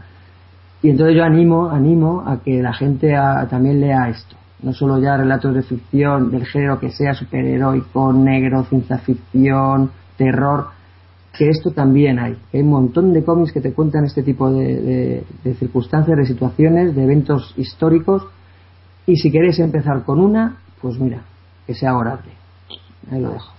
Muy bien, perfecta exposición. Yo no me he acercado a la obra, soy, soy plenamente consciente de, de, lo que cuenta ¿no? y de cómo lo cuenta, pero no he llegado a acercarme a la obra. Me, me has animado, la, la, estoy apuntando ahora mismo en las pendientes y en la cabeza de la lista. y nada, Frickman, si tú quieres comentar algo más de Gorazne, que me parece súper interesantísimo, y si no, pues te toca apechugar con tu pedazo de reseña. Bueno, pues yo lo que pienso hacer es acercarme. Yo la verdad que me gusta mucho escuchar podcasts, reseñas, pues tan interesantes como la que habéis, de que, habéis comentado, algunas por eh, conocimiento, de, eh, aunque no las haya leído, y otras por desconocimiento total, como la que acaba de comentar Álvaro, y la que yo voy a comentar es la más mainstream, pero también eh, yo creo la menos reconocida de las reseñas que vamos a tener esta noche. Y es Spirit de Will Eisner. Pues la um, versión que se ha hecho que se ha publicado recientemente por parte de Panini de una serie de, de historias que han hecho eh, algunos de los mejores autores de todos los tiempos. Y es que se han publicado por parte de Panini un recopilatorio de, de las obras que se, que se editaron en el año 98 y la acaba de, de publicar en libro de tapadura. Una, no, es cara pero la verdad que merece mucho la pena. 30 pavillos, 30 euros, pero la verdad que está muy bien editada. Y cuenta un poquito, pues, eh, como Will Eisner, que para mí, en mi opinión, siempre hablamos de Jack Kirby, siempre hablamos de, de otros grandes talentos, el propio Moebius, algunos de los más grandes autores de todos los tiempos, cogen el personaje bandera principal de, de Will Eisner y lo, y lo tratan y hacen historias acerca de él. Pero a mí, a mí me gustaría contextualizar que ¿Qué personajes de Spirit? ¿no? Eh, este autor siempre ha tenido mucho recelo a la hora de publicar eh, este, este personaje, de volverlo a retomar, debido a que, que bueno, es lo que se publica un poquito en el comienzo de la introducción, en, una, en un artículo publicado, pues bueno, pues el, el que se encargó de editar esta, esta obra, que nosotros, que Dennis Kitchen, eh, amigo del, de Will Eisner, el cual le conocí en los años 70, en una convención, creo que fue en Chicago, y él lo cuenta bajo sus propias palabras, lo mucho que le costó convencer a Will Eisner de, de publicar esta obra, ¿no? De, de, dejar que una obra que él había conseguido, al, al, contrario que muchos otros autores de la época, como fueron, pues no sé, ya te digo, Jack Kirby, Stan Lee, etcétera, pues que trabajaban para grandes editoriales y que sus, los personajes franquicia eh, pues no tenían ellos ningún tipo de derecho sobre él, pues él, como el orgullo del autor de, que publicaran o verse o ver que otros autores publicaran a su personaje más importante, pues le, le escocía un poco. Eh, Will Eisner nunca seré, será eh, suficientemente reconocido la importancia que ha tenido la creación, no solo de Spirit, sino yo creo que también el concepto que hablábamos antes de novela gráfica no hubiera nacido tampoco sin la aportación decisiva ¿no? de, de alguien como, como Will Eisner. Y bueno, ¿a, qué autores nos podemos encontrar en esta obra? Pues si me dejáis que, que oje, pues eh, para no hablar de, de memorieta, pues aquí tengo algunas historias publicadas por Alan Moore y Dave Gibbons, que es la primera vez que se volvieron a reunir para esta obra después del mítico Watchmen, pues en tres, tres mini historias que son deliciosas, que no las podéis perder, pues vuelven a retomar ese, ese pedazo de arte que nunca tampoco se les reconocerá suficiente a Dave Gibbons y por supuesto la, la versión de Spirit de, Alan Moore. ¿Qué otros autores nos podemos encontrar? Neil Gaiman, pues que quien no conoce Sandman y el autor de Sandman, ¿no? Eh, y también, por supuesto, Eddie Campbell. Si os gustó también From Hell, ese cómic que también, curiosamente, compartí con Alan Moore, pues podéis ver aquí una pequeña mini historia en los cuales se reúne otros, otros autores. Pues mira, Carlos Ezquerra y John Warner, que os los conoceréis, me parece que fueron los creadores de, del juez Dredd. Alan Moore también en, en otra obra que comparte con, Daniel Torres Kurt Busiek, uno de los más importantes eh, guionistas de los últimos tiempos, Moebius, también dedica una, una pequeña parte de o un dibujo que, que, que es, es, delicioso. Mike Allred, que le conoceréis por Red Rocket 7, o yo que sé, seguro que me dejo muchísimo. John Ostrander, Tom Mandrake, muchísimos, muchísimos eh, autores. Yo, yo os recomiendo que no os perdáis esta obra, porque no os quiero hablar sobre las obras, porque realmente son obras descontextualizadas. Eh, no son obras que, que podáis eh, encontrar dentro de la linealidad eh, tradicional de The Spirit. Se han hecho expresamente para este, para este recopilatorio, son una pasada, y si no os habéis acercado a la obra de Will Eisner, pues muy mal. Si os habéis centrado toda tu, vuestra, igual que la mía, eh, miserable vida hasta entonces, hasta que descubrí a, este autor magnífico, y que es, no sé, es considerado como un grande, pero incluso hay una, unos premios, que son los premios Eisner, ¿no? Premios del cómic que, que son como los Oscars de los cómics, pero, pero nunca se le ha considerado tanto eh, como, como autor total y siempre se lo olvida. No sé por qué siempre se habla antes de muchos otros autores, pero siempre se olvida a Will Eisner. Y para mí, este tomo yo lo recomiendo si os podéis hacer con él. Es un poco caro, hay que reconocerlo, pero, pero está muy bien publicado y yo lo he pasado pipa, pipa leyéndolo. Pues hombre, desde luego que sí, va a haber que acercarse. De todas formas, entonces, ya, brevemente. Porque yo, yo, mira, descubrí a Spirit hace relativamente poco, a unos seis años, ¿no? Con motivo de que aquí en la biblioteca de mi barrio, cuando vivía en Madrid, de, eh, bueno, pues el fondo de cómics fue creciendo y trajeron los archivos eh, Spirit que publica Norma. Entonces digo, mira, venga, vamos a ver Spirit porque habrá que leerlo alguna vez, ¿no? En mi vida y que sea este momento.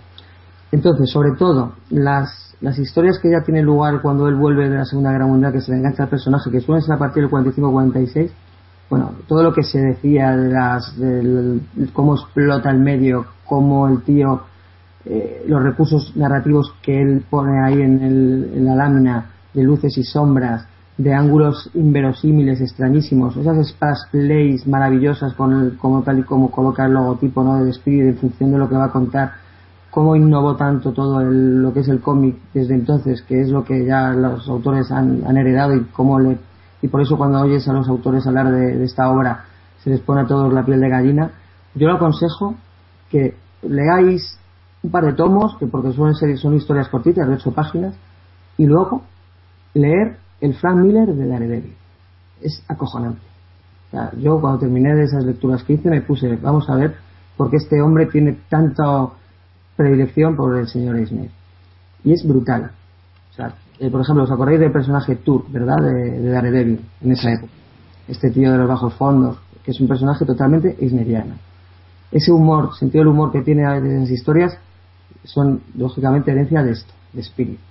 Todos esos ángulos que tiene el personaje de Daredevil danzando por los, por los edificios, o, o a lo mejor las viñetas desde un tejado que va subiendo escaleras, todo eso es Spirit. Incluso el propio personaje que tiene Daredevil, eh, y cuando tiene con bueno, puntos de, de, acción y sobre todo de, de, de, sentido del humor con, con las personas de, de los bajos fondos es Spirit incluso hasta Electra me parece que es como una mezcla entre todas estas fem fatales que el señor Eisner nos iba metiendo como puede ser Satin o, P, o Pigil es brutal. O sea yo de verdad eh, la ley de otra forma porque tienes las referencias son tan, tan perfectas que las comparar las obras y, y la lectura todavía del Daredevil te, te, te, da más. Yo ahí, de yo lo aconsejo. Bueno, yo no me queda tan bien más que aconsejarlo la lectura de, del Spirit, que yo tengo este que has comentado tú, Álvaro, por publicación de Norma, también es un buen un buen tochaco de, de cómic, pero no, no me he acercado al que, al que ha reseñado Frickman.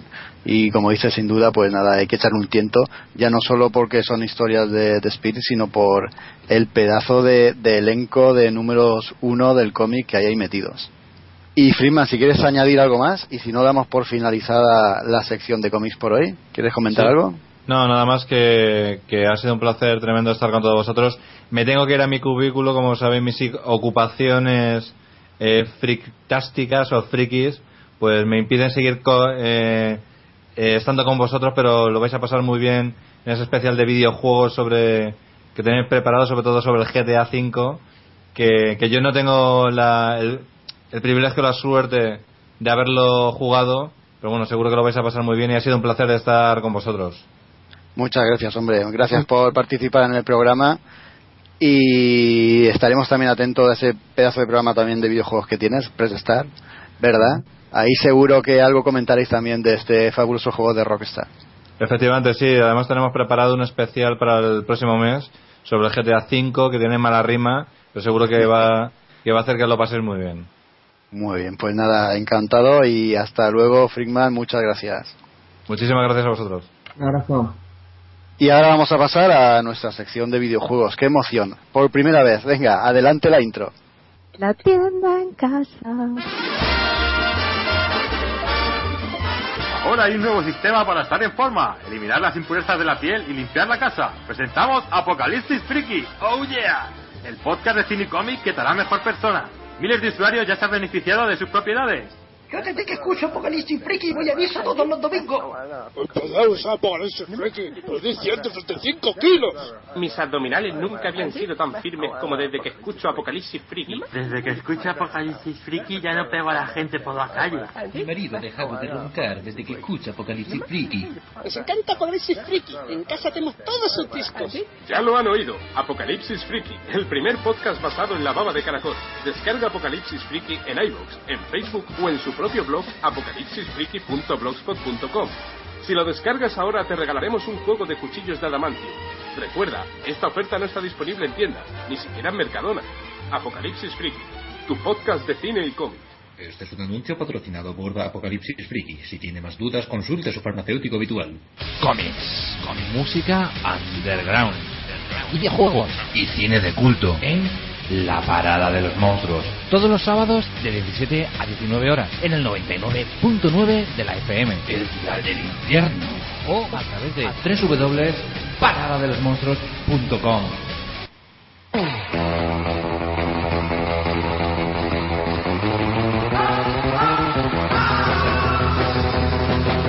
Estás escuchando Hello Freaky Podcast, un programa de cine, series, videojuegos, literatura y cómics.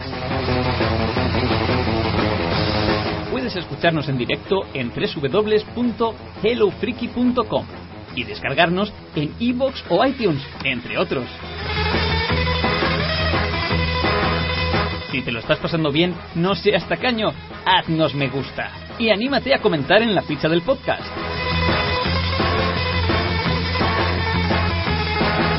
Un saludo de friki a friki.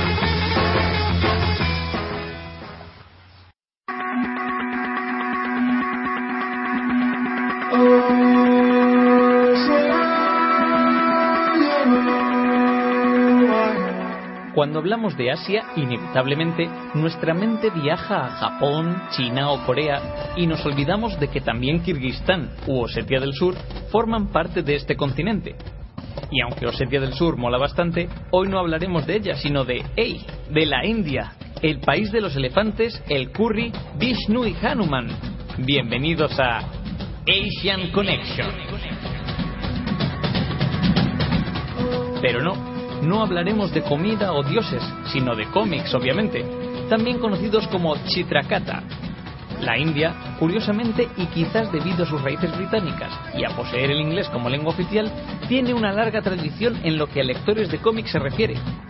Muchos de estos lectores, obviamente, como nos ocurre en España, eran seguidores de colecciones norteamericanas, pero hay que destacar a la India como un país con una potente industria comiquera, mayormente durante los 80 y los 90.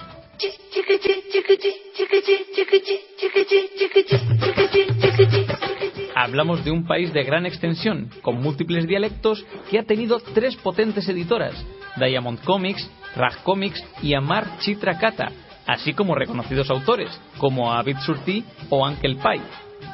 La fiebre de los cómics comenzó en los 50 en la India, con la llegada de títulos norteamericanos como The Phantom, El Hombre Enmascarado, Mandrake o Flash Gordon, títulos que serían más tarde traducidos a dialectos indios. Como ocurriría en muchos otros países, la industria comenzó a desarrollarse y el primer paso siempre es emular a los héroes originales. Los primeros cómics que llegaron a la India fueron un bien preciado al alcance de solo unos pocos niños procedentes de familias adineradas. Pero eso cambiaría a finales de los 60 con Amar Chitra Kata, cómics que relataban la antigua mitología hindú.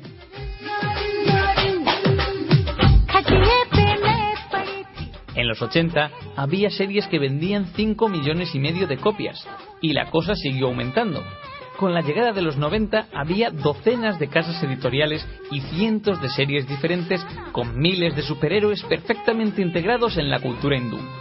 Pero claro, todo lo bueno se acaba y Video Kill the Radio Star, o en este caso la televisión por cable e internet, fueron los que se encargaron de acabar con la buena racha de los tebeos indios.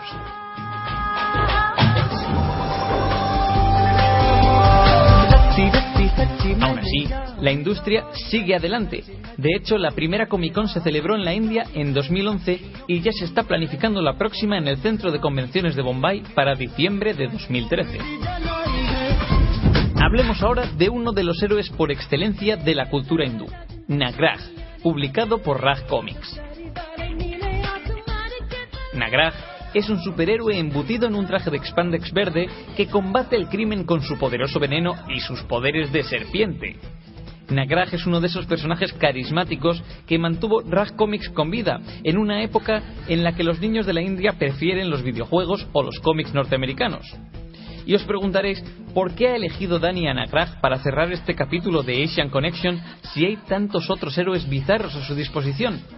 Pues porque tal vez fuese en las páginas de Nagraj donde se produjo uno de esos momentos grandiosos del mundo de los cómics. Corrían los años 80 y se publicaba el mayor cómic de todos los tiempos.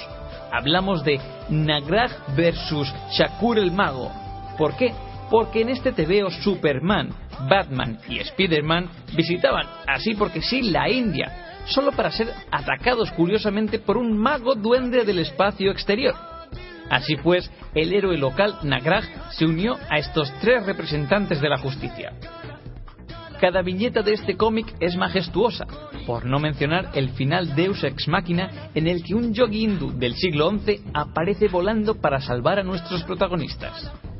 ¿Eran conocedores de C y Marvel de este super crossover? ¿Superman, Batman y Spider-Man juntos combatiendo el crimen con Nagraj? Pausa valorativa para generar tensión. Pues no, obviamente, y menos mal, porque por otro lado, en las cinco primeras páginas ya teníamos a un Superman que incumplía su política de no asesinar, lanzando a un malvado misil man al interior de un volcán, con la consiguiente explosión. Y hasta aquí podemos leer. Este es el universo comiquero de la India. Un mundo repleto de superhéroes que asesinan criminales del modo más descarado e irreverente y que aún así mantienen su status quo de héroes. ¿Que qué pensará Frank Castle, Punisher, de todo esto? Lo que comenzó como una parodia del cómic norteamericano ha seguido su evolución hasta convertirse en un muy estable mercado digno de todo un país asiático con una cultura muy definida. Nos vemos en la próxima parada de nuestro periplo asiático, en el próximo Asian Connection.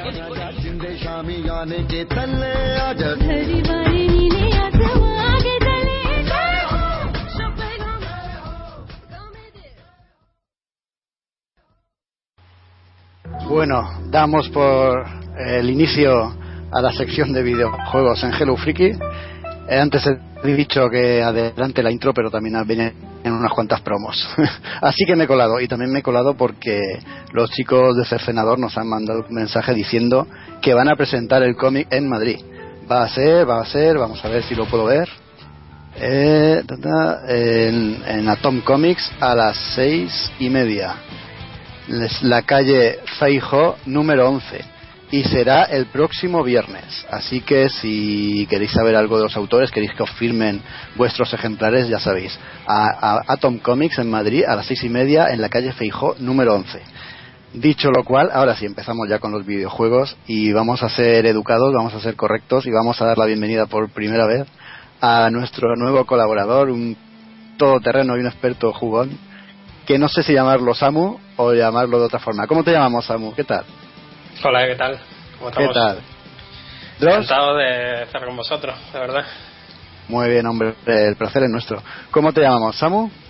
Sí. ¿O sí, Dross? ¿Cómo que? Sí. O- Bueno, eso, eso decides tú, pues nada. Samu.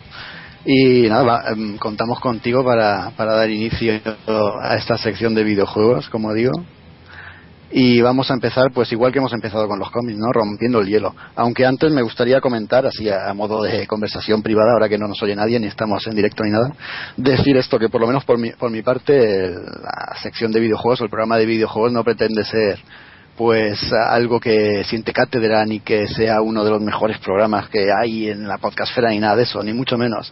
Hay muchos programas estupendos, eh, así a, a bote pronto y de memoria, que me perdonen de los que me olvide, pero se me ocurre, pues no sé, La Hermandad, Topa Games, Proyecto Chromatic, hay, hay muchísimos, aunque yo le hago siempre especial hincapié a, a Press Star de nuestro amigo Frickman y también mucho, mucho hincapié a uno de los que me parecen de los mejores que podéis escuchar, que es a los mandos. Cada 15 días en la podcastfera eh, encontréis ahí un grupo de verdaderos apasionados y especialistas en el medio que os van a poner al corriente. Pero bueno, nosotros tampoco nos vamos a quedar atrás. Nosotros cada vez que toque hablar de ello vais a ver cómo va a ser una conversación entre amigos, igual que si un colega tuyo que se ha jugado ese, ese videojuego que parece que tiene tan buena pinta te, te lo recomienda o te comenta por qué te puede gustar. Al menos esa es mi intención. Tú, Samu, eh, quieres hacer lo mismo, ¿verdad? Como si estuvieras comentándole a un amigo lo que te ha parecido el último Metal Gear o el último, no sé, el último Killzone. Ahí está, efectivamente. Ya está. Claro. Eh, sí, se, se, eh, se trata. pues, se trata de comentar un poquito, ¿no? Las impresiones y ya está. Un poquito. Claro. Hablar por hablar. Hombre, tampoco es eso. vamos a ver, vamos a ver qué podemos aportar nosotros. Y vamos a empezar pues con con esa sección que decía antes. Es una especie de, forma de romper el hielo, ¿no? De hablar aquí entre, entre amiguetes. Vamos a comentar noticias, vamos a comentar novedades y claro, es que ha pasado el verano. Han, ha habido un montón de noticias prácticamente a diario, sobre todo a, a, la sombra de, estas nuevas consolas que están a puntito de salir. No sé si ahora la- las fechas han cambiado algo. ¿Tú te las sabes, Samu, o te pongo en un aprieto si te las pregunto? La fecha las fechas de salida de las nuevas consolas. Fecha de salida el 29 de noviembre. El, la Play, la PS4 y el 22 la, la, Xbox- la Xbox One. Una semanita antes. Con, Una con semanilla todo- antes, efectivamente. sí, con todos los problemas que se ha autogenerado nuestro amigo Microsoft, ¿eh? De- con esa mala prensa Y todo- que, que dio. todos esos cambios de última hora que han tenido. Co- co- coméntanos si quieres, o si, o si te apetece, y no me lo dices, lo que más, más te, ha, te ha llamado la atención ¿no? de, de estos cambios o de esta, esta extraña política que ha seguido eh, Microsoft. O te, o te Sí, pillo así un bueno, poquito, bragas. No, no, bueno, eh, se puede comentar, ¿no? Ha sido el tema del verano casi. Eh, Claro. pues, no, básicamente, no sé, eh, yo pienso que ah, Microsoft ha visto las reservas como han ido cayendo a lo largo del verano y ha dicho, "Ah, tenemos que cambiar todo, o sea, tenemos que cambiar todo y buscar una alternativa. Y la, la alternativa es ir ir cambiando cosas. A medida de eso, el feedback de la gente le ha dicho que iban por el buen camino y al final ha sido poner la estrategia que, que, había usado Sony desde el principio, ¿no? El tener una consola normal y corriente, la consola que como la, la que tenemos en esta generación. Bueno, y ahora es cuando han empezado, bueno, ahora hace unas semanas cuando han empezado a remontar el vuelo, ¿no? Los amigos de Microsoft. Yo no sé si tú tienes en mente pillar alguna así de salida o... o Sí, hombre, tú sabes que yo soy un... soy, soy, soy un ansia, ¿Cómo? soy un ansia. Entonces tengo que pillarla de salida. Sí, no, pues, yo también. La mayoría casi PS4, ¿no? Eh, si hace una encuesta, ca- casi 8 o 9 de cada 10 te va a decir esa consola, ¿no? O sea que PS4, además, tú y yo sabemos, venimos de PS3, con lo cual al final la saga y demás, pues está acostumbrada a jugarla, ¿no? La verdad es que de Sí. Xbox no, no toco nada, no, no, no la he tenido y no, no, no, no me llaman las sagas que tiene ahora mismo. Sí, ¿no? Y, y si hablas con algún algún miembro de, de GameStop o alguna tienda de estas del ramo, todos te dicen lo mismo, ¿no? Que las, las preventas se decantan casi un 10 a 1 o un 10 a 2 Sí, sí, por- sí. a favor de Sony. No sé, parece que, que esta generación Sony tiene la partida ganada incluso antes de empezar. Y, habla- y hablando de partidas y portátiles y historias así nuevas, yo quiero comentar un- una noticia que me ha llamado me ha llamado muchísimo la atención y es el tema de las portátiles. Eh, la- las portátiles, eh, bueno, eh, la, la hegemonía portátil está entre Sony y Nintendo, ¿no? Sobre todo Nintendo con su 3DS y Sony con, con PS Vita. PS Vita ya hemos visto que va a sacar, si no ha salido ya, aunque creo que no, que salía en octubre, ¿no? A, mediados de octubre iba a sacar un nuevo modelo con, con menos, eh, vamos a ver, con más memoria interna, pero con una pantalla de menor calidad. ¿no? Si la pantalla que hay ahora mismo es OLED, la nueva iba a ser LCD, ¿verdad? Tú, Ujú, te pregunto sí. a ti directamente, Samu, porque yo sé que tú esta consola la tienes. Sí. Mm. Que, sí, la, la novedad más que nada que trae, aparte de eso que has dicho, pues que es un poquito más fina. Parece que era un 15% más fina y que pesa un poquito menos. También un día un 15% le han bajado el peso. Eh, yo qué sé. Yo básicamente, yo creo que, que la- el modelo actual es, es superior, por la- por principalmente por la pantalla, vamos. Claro, eh, yo no sé si con el tamaño de la pantalla se apreciará mucho, pero me, me imagino que sí, ¿no? Es, eh, eh, han pasado de una, una pantalla de casi última tecnología a, a- a una de hace, no sé, cinco o seis años. Sí, sí. Hay pantallas por ahí por internet, hay que te pones a buscar y se ven, pero bueno, tú sabes muchas veces de las comparativas de las fotos tampoco te puedes fiar, ¿no? Pero Claro. habría que verlas las dos en directo y en, al lado. Eh, lo que está claro es que han querido bajar, yo creo que quieren bajar el precio, más todavía, con lo cual han dicho que hacemos para reducir costes con la pantalla, que al final casi nadie se la, solo los cuatro que la hemos comprado admiramos un poquito el tema de la pantalla, ¿no? La otra, la gente en general, pues bueno, ahí está la 3DS con sus pantallas de menos calidad y no pasa nada. Claro. Eh, hombre, es un buen momento para una estrategia de este tipo ahora que va a salir su consola, su hermana mayor, y tiene tantas combinaciones y, cosas compartidas ¿no? entre una y otra. Yo creo que es una buena jugada hecha ah, en el tiempo correcto. La otra consola portátil, la de Nintendo, la 3DS, y es- esta es la noticia que más me ha descuadrado, creo que fue la primera que, que subimos a la, a la web una vez que se inauguró la sección de videojuegos. Es el lanzamiento de la Nintendo 2DS. El motivo que da Nintendo para haber lanzado esta nueva consola es que pues los niños menores de 7 años no pueden jugar o no deben jugar con, con juegos en 3D porque es perjudicial para su visión. Este es el, el motivo que os han dado para sacar esta consola que si la habéis visto mm, bueno El, hacha, ¿no? os habréis quedado un poco descuadrados. Si no lo habéis visto, pinchar por ahí por internet para ver las imágenes porque es un, es un bloque, ¿no? Es un bloque con dos pantallas. Es una, es una Nintendo que, de- que no se puede cerrar. Sabéis que las, las Nintendo 3DS y tal tienen, tienen una bisagra, ¿no? Para cerrar y llevarla cómodamente, pues esta no se puede cerrar. Esto es, como dice Samu, un hacha o un arma arrojadiza letal. El tema de las 3D y el perjuicio que causa en la visión infantil. Esto quería comentar un poquito porque cuando salió la Nintendo 3DS, la primera, hace ya un año y medio, dos años, creo que va a ser, va a hacer dos años. En la OCU hicieron un estudio, ¿no? Con gente, pues, que entendía un poquito, ¿no? Médicos oculistas, infantiles y pediatras y tal. Y eh, a lo largo de estas semanas he oído un montón de cosas en distintos podcasts que, que bueno, se acercan, pero no, no, al fin y al cabo no, no reflejan lo que la medicina al final dice, ¿no? Y es que los niños menores de 7 años no tienen aún la visión desarrollada, entonces eh, antes de esa edad no es recomendable que estén en, en una pro- prolongada visión a, a estos efectos 3D. Vamos a ver si llevas a un niño pequeño a ver una película al cine en 3D no pasa nada, es una hora y media. Y si está un ratito jugando a la consola tampoco le va a pasar nada. Otra cosa es que no juegue más que más que a juegos con 3D. Esto los que tenemos la consola sabemos que es imposible, ¿no? Que un niño de tan corta edad esté jugando eh, con, el, con el formato 3D de la Nintendo. Los que la tengáis, y si no la tenéis, os lo digo yo, para, ah, ver ese efecto 3D, sin gafas, recuerdo, tienes que tener la consola a una distancia determinada de los ojos y no moverla. En el momento en que muevas la pantalla, se te distorsiona la visión. Claro, quien haya visto que un niño menor de 7 años esté sentado horas jugando sin, mover, sin moverse, vamos, yo creo que eso no se ha visto nunca. Por, mm, por esto y porque las 3D se pueden quitar simplemente pulsando un botón, creo que el lanzamiento o la excusa del lanzamiento para esta consola en dos dimensiones está totalmente hueca. No sé si tú, Samu, piensas igual que yo, o es que Nintendo ha perdido el rumbo, o quieren sacar dinero fácil. Sí, bueno, sí. Y bueno, Nintendo ha perdido el rumbo, bueno, ya, ya hace un poco Ah, de tiempo. hace tiempo. Que ha perdido el rumbo.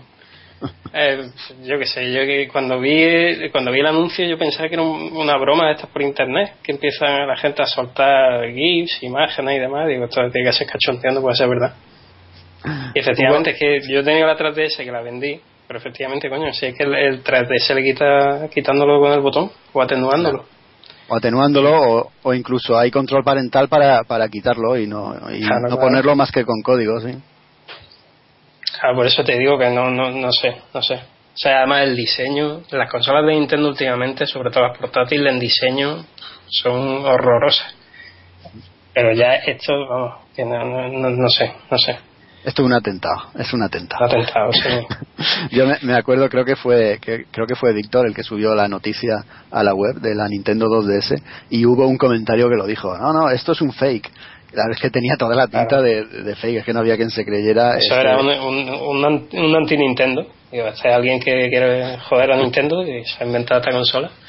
Pero no, es, cierto. El enemigo lo tiene dentro. y nada, no, no sé si has preparado alguna noticia más que quieres comen- que comentemos. Pues eh, bueno, he visto un par de noticias, por ejemplo que iba la PS4 iban a salir con, con un pack que en principio no se había anunciado y ya se va, se va a anunciar que, que, se- que va a salir con el Killzone y con dos mandos y con la cámara. Y bueno, es una noticia buena porque realmente tiene va a salir al mismo precio que la One, ¿no? que sale a 4.99 y la PS4 va a salir con la cámara, con un juego y con dos mandos. Con lo cual al final por el mismo precio tienes como un mando más. Tienes la cámara, digamos que te haría las veces de Kinect, y eh, un juego, pues la- One va a salir con el FIFA, pues bueno, una, una contramedida un poco de Sony para... Porque habrá visto que, que la One habrá ganado bastante reserva al hacer todos los cambios estos, evidentemente. Sí, con el FIFA. Con el FIFA, claro. Cuando eh, todos sabemos, todos los jugones sabemos que el primer juego de fútbol, sobre todo tipo FIFA y tal, de la generación siempre es un, un refrito, ¿no? De la generación anterior. Sí, sin duda, sin duda. Además, vamos, te- eh, leyendo webs y viendo vídeos en YouTube y demás que hay del juego en nueva generación, es que es prácticamente igual. Así que, aunque dicen que le han metido el motor Ignite ese, pero no visualmente no se ve un, un cambio grande, como se puede Sí. ver en otros juegos. Sí, ahora, ahora entramos en un tiempo en el que los juegos que salen para dis- las distintas generaciones, digamos juegos entre generaciones, eh, salen perdiendo todas las versiones, tanto la de la Play 3, Xbox 360 como la de Xbox One y, y Play 4. Por lo menos creo yo que, que es, que es este momento. ¿no? Sí.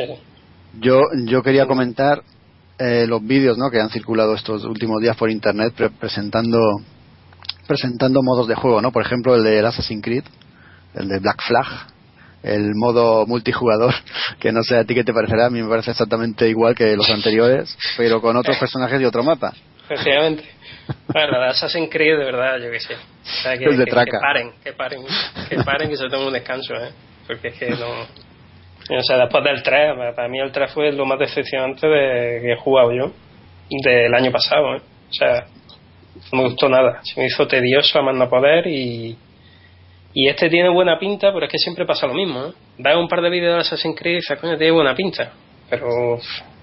Veremos a ver, además me parece que van a abusar demasiado de las batallas navales que a mí ya en el 3 ya me saturaron un poquillo, ¿eh? no sé a ti. Sí, sí, eh, iba a decirte lo mismo, es que me pasó exactamente igual.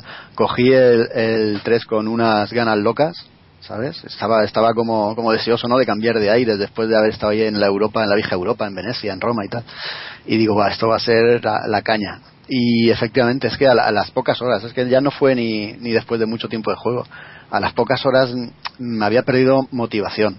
Y las batallas navales que sí tienen su, su espectacularidad, pero, pero una vista dos o tres ya vistas todas. Y si en este nuevo han cogido esas batallas navales para sentar lo que van a ser los pilares del juego, pues pues no sé, de salida no, no lo pillaré. Me esperaré un poquito a que comentéis los, los ansiosos que lo vais a comprar. Yo ese me voy a esperar, la verdad, porque también lo tenía ahí, además como, como soy un ansia porque lo soy, lo reservé. Porque además una cosa que tiene una Assassin's Creed, sí que es verdad, y Ubisoft, es que te hacen ediciones coleccionistas que a mí me gusta coleccionar, y te Sí. hacen ediciones que están guapísimas. Y esta también te venía ahí con un- una figura, con un, en, un- en un mástil del barco y demás, y tiene muy buena pinta. Pero al final, al final paso, tío. Porque es que no. es que no se Me puede. niego. ¿Has visto, ¿Has visto a Álvaro? Álvaro, ¿estás ahí? Te voy a hacer una invocación. Álvaro, ¿estás por ahí? ¿Has visto que aquí también hay ansiosos y, y locos por separarse de su dinero ¿eh? para, para adquirir cualquier cosa? Y hay que usar imaginación, pero al final siempre queda lo que quieres en perjudicando otras otras obligaciones económicas. Sí que es verdad. Algún día tenemos que, que hablar de algunos de estos cómics que tienen relación con, con los videojuegos, porque por ejemplo de Assassin que estamos hablando, había por ahí u- algunas, tanto novelas como, como cómics, ¿sabes? Había de Assassin's Creed. No sé ni siquiera cómo estarán. No, los catálogos sí veo siempre. Bueno, lo que, pero vamos, que lo comentamos en el primer programa en el que, que intervine, que Sí. algo sobre cómics y videojuegos. Y la verdad es que muy poquito. De estos, a lo mejor, de terror que os comenté de Silent Hill. Pero porque más que nada estaba encuadrada la colección aquella que sacó Norma de Made in Hell. Y como los, los primeros los fui comprando, pues vamos, entraban. Pero vamos, que, que sí los veo ahí catalogados. Y, bueno, pues oye, si, si me, sa- me- me recomendáis alguno, pues, pues le echaré un vistazo. Bueno, tampoco creo que haya mucha calidad por ahí. Ahora cuando salga el, el nuevo Assassin seguramente algún cómic de al respecto sacarán. Eh, otro otro vídeo que yo quería comentar, no sé si tú Samu lo has seguido o lo has visto, es el, el de la, el DLC Nightfall se llama, exclusivo para Batman Arkham Origins y para la Play 3. No. ¿Qué va, No tío? has Es que yo, Batman no. Bueno, pero Soy un tío raro. Soy un tío No, raro. no, no, raro no. Me jugué el primero y no. Bueno, no me lo terminé. Jugué la mitad y no me acabo de enganchar. La A mí, a mí, a mí sí que sí que me, me gustó los Arkham, sí que me gustan, aunque el segundo no he llegado a terminarlo porque se me hace, no sé, un, un extraño sandbox, ¿no? Pero pero lo tengo ahí pendiente para acabarlo.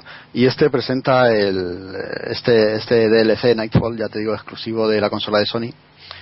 Y nada, solo so- solamente presenta dos, dos uniformes que no se verán en otras consolas, ¿no? Para el hombre murciélago, o al menos no se verán de momento. Ya sabemos lo que pasa luego. Una es un, sí, una es un traje de, de Azrael, un personaje que se llama Azrael, y la otra es el uniforme de Batman de los años 60, el de Adam West. Lo que pasa es que no lo veo del todo bien porque no tiene la barriguita que tenía Adam West en la serie. No sé si tú has visto esas películas antiguallas de, Batman que, que en realidad era la serie de televisión, aquí las traían como películas, y se veía una- a un actor enfundado en el traje de Batman y con una pancha cervecera. Hombre, sí, ya son míticos. Ya para los que tenemos una edad. Claro, Por eso claro. lo hemos visto. Sí, pues sí. Ese, ese uniforme traen en el DLC. Pero, pero de- petado, ¿no? Pero el Batman petado, ¿no? Batman O sea, que no, no sale el Batman gordo, ¿no? No, no, no, sale prieto. Sale, sale así tipo 300. Está haciendo, está haciendo, vale, hombre. Ah, sale, sale Pietro, sale Mercurio. sí, Pietro lo máximo. esto es un chiste de frikis. ¿Sabes? Samu, esto. Sí, sí. Muy pocos elegidos son capaces de entenderlo. y bueno, vamos a dar por finalizado, yo por mi parte, el, el- la parte esta de, de romper el hielo de las noticias y novedades. Si tú quieres comentar algo, Samu. No, no. No, pues, nada más, nada más. Pues nada más, vamos a pasar a hablar largo y tendido del GTA V. Y para ello vamos a, a abrir boca o vamos a, a empezar con una canción que se encuentra en la banda sonora y es la canción más, más emblemática, ¿no? La más reconocible, porque se utilizó, se utilizó en su tráiler. Vamos a escucharla.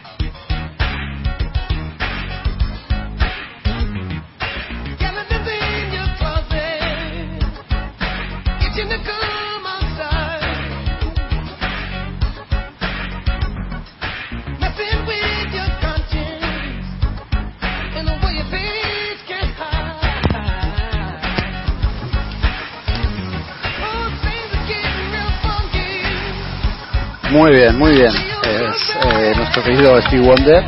Si bebéis no conduzcáis ni siquiera en el GTA. y vamos a empezar ya a hablar de él. Eh, empezamos por el principio, porque hay, que organizarse con un juego tan bestialmente grande como este, hay que empezar por el principio. Y el principio es desembalar el juego, abrir el plastiquito, meterlo en la consola y una vez que lo han metido, eh, 8 gigas de instalación, ¿verdad, Samu?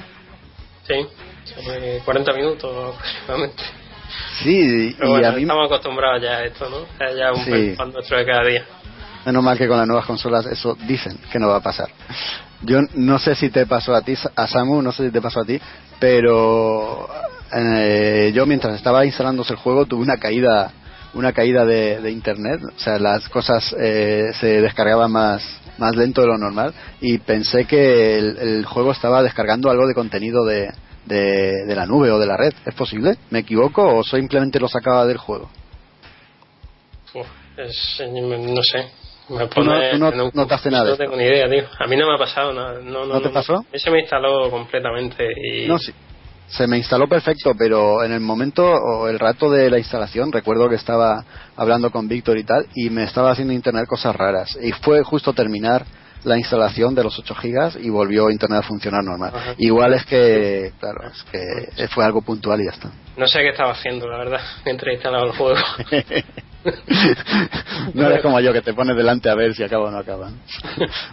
Bueno, y una vez que se instalan estos 8 gigas, el juego va súper rápido, ¿no? Es increíble que un mapeado tan inmenso no tarde nada en cargar, ¿no?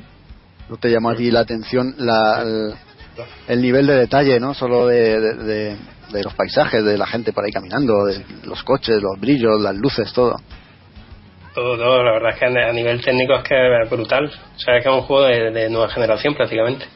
Y eso cuando, sobre todo cuando te coges, te montas en un avión o algo así, vas viendo todo el, el- el- cómo se va dibujando, ¿no? Como no, no aparecen los elementos ahí de golpe, sino que está ahí todo al fondo, disimulado con niebla, ¿no? Un poquito, pero, pero muy bien, muy bien, muy bien. Y súper detallado todo, ¿no?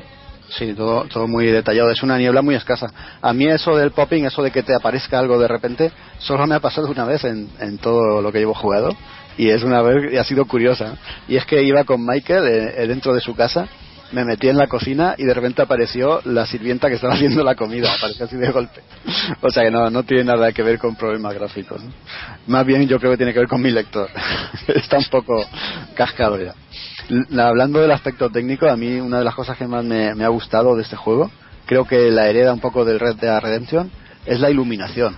Cuando vas con un coche y vas eh, a, a contraluz ¿no? del sol, como esos e- efectos lumínicos que se reflejan en la pantalla son prácticamente reales. Que tienes que ponerte casi la mano delante para que no te deslumbre. Yo eh, de broma decía, voy a tener que conducir en el juego con gafas de sol. Son gafas de sol, eh, experiencia realista, coño. Queremos simulación, pues ahí la tienes. No, es verdad. eh, En el aspecto gráfico es, es increíble como, como el juego con una consola de hace ya, yo no sé cuánto tiempo hace que salió la, la Xbox o la Play 3. En 2006, hablando ya de 7, 8 años. Pues fíjate, una, una tecnología de hace 8 años y que se mueva con esta fluidez y que se vean las cosas con, con la nitidez como se ven, ¿no? Y, y todo y todo vivo, ¿no? No llega a ser al extremo de estar tan vivo como en Skyrim, porque en Skyrim, vamos, con cualquiera que hablases te respondía y cualquiera tenía su vida al minuto, ¿no? Planificada, pero aquí es que no hay cargas, ¿no? De un mapa a otro ni de un viaje a otro, no hay ninguna carga en ningún momento. Sí, sí, Y eso, y eso es de agradecer. ¿Algo, algo que quieras también destacar así de, de los gráficos o que te haya llamado la atención? Pues, bueno, a nivel general todo, ¿no? Dices, Eh, "Buf". uf, es que es buff, la verdad. Sobre todo porque es que, no sé, o sea, es un juego casi llega al nivel técnico, por ejemplo, que de otro juego de Rockstar que es más Pain, que también se ve muy bien, pero realmente más Pain es un juego tipo Uncharted, en donde es muy fácil realmente hacer un juego técnicamente así, ¿no? Pero en un juego de un mundo abierto. O sea, es que parece increíble. Pero por eso ya te digo que es que no me extraña que le hayan pensado que, o sea, que cuando empezaban las primeras pantallas decía la gente, esto es para, va a salir en verdad para la nueva generación. Es que no me extraña porque es que la verdad es que se ve, se ve de lujo. Se ve de lujo y, como dicen, no es, no es un juego lineal, ¿no? En el que sea más fácil implementar gráficos que te dejen con la boca abierta. Que va. Claro, pues esos truquillos, ¿no? De que vas cargando escenario por escenario, ¿no? Y se va cargando todo eh, a la vez, prácticamente. Sí, aquí eh, lo he escuchado, lo he escuchado en otros podcasts y lo he leído por ahí, pero es que es cierto, ¿no? Para, para este juego parece que Rockstar ha, ha absorbido experiencia de, de todos sus juegos anteriores para estas consolas. De GTA 4, de, de San, An- bueno, incluso de anteriores, de San Andreas, ¿no? Ese mundo tan bestial donde se pueden hacer tantas cosas. También coge eh, cosas del Max Payne, del Red Dead Redemption.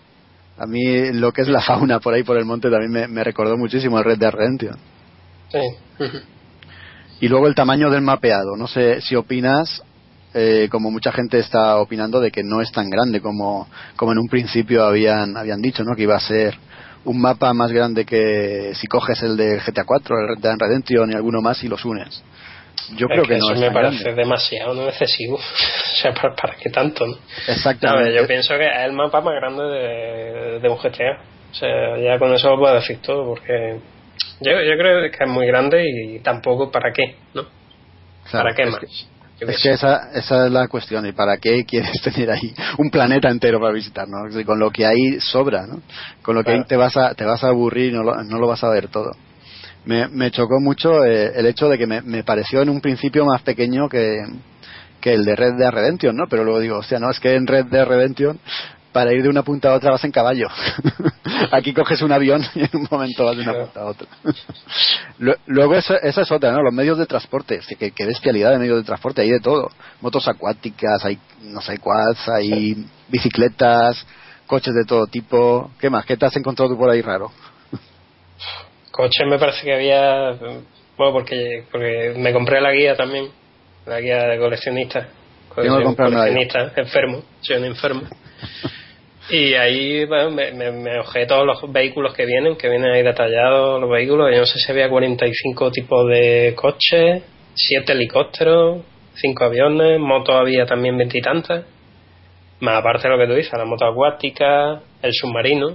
el submarino también. El submarino no lo he cogido yo. Tengo, Yo tampoco, tengo yo tampoco, pero lo he visto, ¿no? que hay un submarino. Y eh, vamos, es increíble. O sea, es increíble. Y sobre todo, y el detalle que tienen, ¿eh?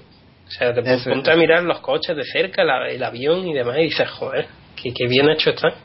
Sí, es, es como, como todo en el juego, está cuidado con un detallismo casi, casi, no sé, obsesivo, ¿no? Eh, del plano técnico, si no quiero decir nada más, pasamos a, a otro, a otro aspecto, si quieres, de la historia. ¿Te parece Vale. bien o qué? Sí, sí, ¿Vale? sí.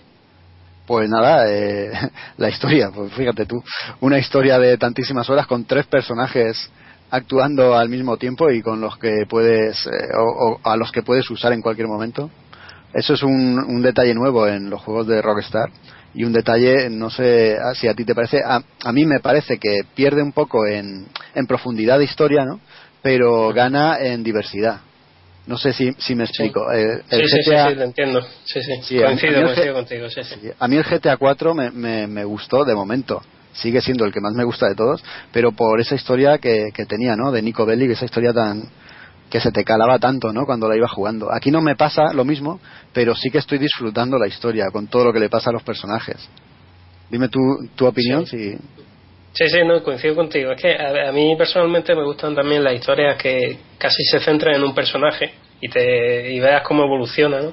Y que te cuenten un poco sus cosas buenas, sus cosas malas y demás. Que eso en el GTA 4 era muy bueno en ese aspecto.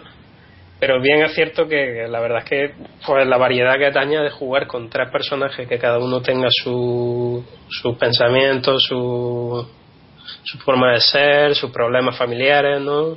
Y te, añade muchísimas y sobre todo que los puedas ir cogiendo, que los puedas ir mm, cambiando, ¿no? Según tú quieras. Que no sea tampoco una historia que te va cambiando, que muchos juegos también eh, pasa eso, ¿no? Te, te empiezas con un personaje, luego te cambias a mitad del juego en otro y luego te vuelves, ¿no? Aquí puedes un poco ir tú moviéndote por la historia como tú quieras. Aunque Sí, sin duda yo casi prefiero, yo también coincido en que prefiero una historia, si tuviera que elegir, me gusta más una historia con un personaje, únicamente. Sí, pero eso, eso es sorprendente, lo de poder cambiar en cualquier momento cada uno. Cada uno va siguiendo su vida y, y la historia y la vida de cada uno, la verdad que se molan un montón. eh, Son, son Sí, divertidos. o sea, son, son muy graciosas, sobre todo. ¿eh? Han Sí, tenido un- le han metido mucho humor. Está y lo que les pasa a los favorecidos. Al final. Que no- que no, sí, que no hemos dicho los protagonistas. Uno es Michael, que es, Otro digamos, to- sí, Michael es el, podemos decir, un mafioso, ¿no? Que, que ha decidido retirarse ahora que sigue vivo y, y bueno, y tiene algo de dinero. Franklin, que es, el, no sé, un chico de barrio, un negro de estos de, de bandas, pero que quiere buscarse buscarse una un- no sé una, una forma de salir del barrio aunque sea Debe ser importante. sí. ahí está y, y Trevor quién es dilo dilo tú que sé, sé que es el que más te Eh, gusta eh. Trevor es, bueno, un... Eso es inclasificable. Es que es, es difícil de definir, ¿no? Este personaje. Un, se le va la olla, directamente. O sea, un Sí. personaje con muchos matices, eh, de- desquiciado, alcohólico, drogadicto, eh, bueno, y, y muy gracioso. Sí.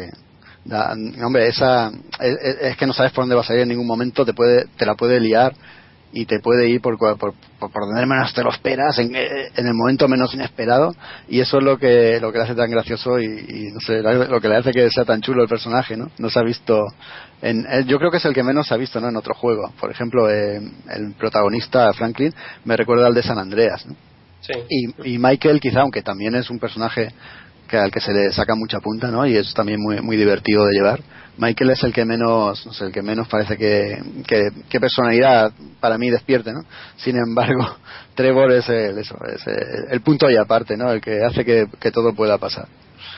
Y en el plano de historia es que sería un delito no es ponernos a contar cómo va avanzando la historia no porque tiene tiene sus giros argumentales tiene sus sus momentos importantes, ¿no? Que comentarlos para alguien que no lo haya jugado es, es, es un despiece del Sí. juego, ¿verdad? Sí, además es que hace poco que está en la calle, con lo cual la mayoría de la gente no, no lo habrá jugado todavía. Claro, es mejor ir descubriéndolo poco a poco. Poco a poco y además que es un juego que se presta mucho a, a ir a tu bola, ¿no? Y hacer cosas fuera de lo que es el modo historia. Y es muy muy posible que haya gente que, que lo haya que lo haya empezado pero haya avanzado poquito en la historia. Eso es algo muy característico también de este tipo de juegos, de los ambos. Eh, si pasamos del aspecto historia, porque no queremos desvelar nada y yo creo que lo- con lo que hemos comentado es más que suficiente, podemos hablar de, de las posibilidades que da el juego, de, de otros minijuegos, por ejemplo. Se puede jugar al tenis, ¿verdad? Tenis, Sí, sí, sí. Y, al- y además es un juego muy divertido. Sí, sí, está muy bien. ¿Al golf también? Al golf, sí. ¿A los bolos? Polos, al triatlón. Triatlón está muy bien, la verdad. Bicicleta, dardo, bueno, tiene de todo. Hasta yoga. Tiene hasta yoga. Bueno, yoga es un minijuego que es más anécdota que otra cosa, pero, pero oye, también lo tiene. ¿no? Es que es un juego completo, por lo, lo mires por donde lo mires. Todos esos detallitos ¿eh? que, que hacen Sí. de- de- del juego uno de los más grandes de esta generación. No sé, aspectos generales del juego, ¿qué podemos comentar? ¿Qué podemos Yo, comentar? Pff, Yo sé, yo- creo que hemos dicho ya prácticamente todo lo que se podía decir del juego. ¿Tú si tenías algo por ahí apuntado o algo que quisieras destacar, que te haya llamado la atención o que quieras o que quieras que quede constancia? ¿O no se te ocurre nada? más? Pues sí, bueno, aparte de la pega, ¿no? Porque to- todo juego tiene pega, nada es perfecto. Para mí una pega es el doblaje. Ah, correcto, muy bien, muy bien apuntado. Y el. Y el. Claro, la- di- di- dirá, la culpa la tiene uno por no saber inglés, ¿no? En parte tiene razón, pero. La parte que casi siempre tienes que empezar una persecución, empiezan a. que ya pasaron Red Dead Redemption y en otros GTA, que empiezas a conducir y demás, y te van hablando, te pierdes un montón de, de historias. Y el doblaje, yo hay un poco de debate, ¿no? De decir, es que si coges un doblaje al castellano se van a perder muchísimos matices del juego. Estoy de acuerdo totalmente. Pero luego también he estado leyendo estos últimos días eh, en varias páginas web y, y también nombraban a, a un juego como Skyrim, por ejemplo, Sí. que es gigantesco y el doblaje está muy bien y, y se deja jugar. O sea, tampoco no, no está mal el doblaje. O sea, entonces yo pen- pensaba, digo, coño, a ver cuando vemos un GTA doblado, que aunque se pierda algún matiz, ¿vale? Porque es muy norteamericano, es muy americano y bueno, entonces no, no va a ser lo mismo, ¿no? Pero, pero coño, no sé, ca- casi ganaría la historia por lo menos para enterarte, porque yo es que muchísimas cosas me las pierdo con, con el tema de no estar leyendo y concentrado en, en el juego.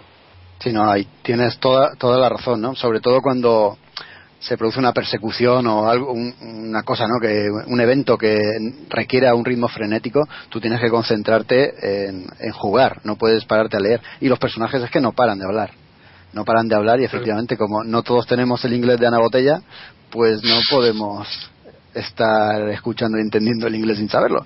Y si quieres leer lo que están diciendo, pues te pegas unos trompazos de impresión y normalmente da al traste con la misión, ¿no? Tienes que volver a empezarla. Pero es que efectivamente los, los, los diálogos escritos, ¿no? Los subtítulos están muy pequeñitos, son muy pequeñitos y ah, van muy rápido, ¿no? Porque hablan muy rápido en el juego. Es una de las características que tienen también los GTA. Recuerdo que tam- también pasaba en el Red Dead Redemption. Tú ibas a caballo o, persiguiendo una diligencia o lo que sea, iban hablando los personajes y, y hacías una de dos. O te estampabas con un cactus y leías lo que ponía o terminabas bien la misión. Aquí pasa exactamente igual.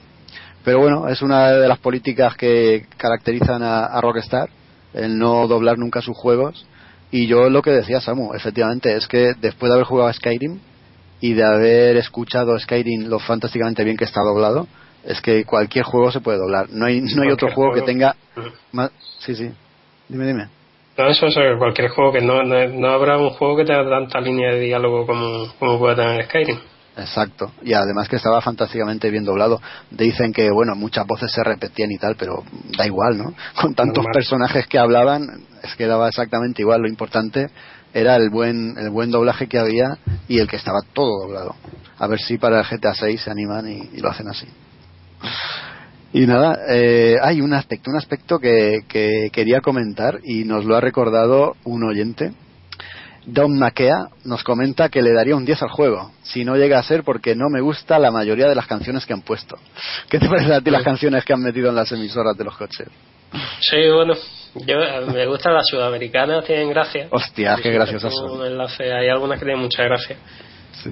Pero bien, coincido también, la verdad es que no, no sé, no, yo es que soy un poco raro para la música también y quizás sea por eso, ¿no? Pero no, no, no me suelen gustar mucho las canciones que, que tienen. Pero yo creo que es más por mí mismo que por, porque, sea, porque no sea buena la banda sonora.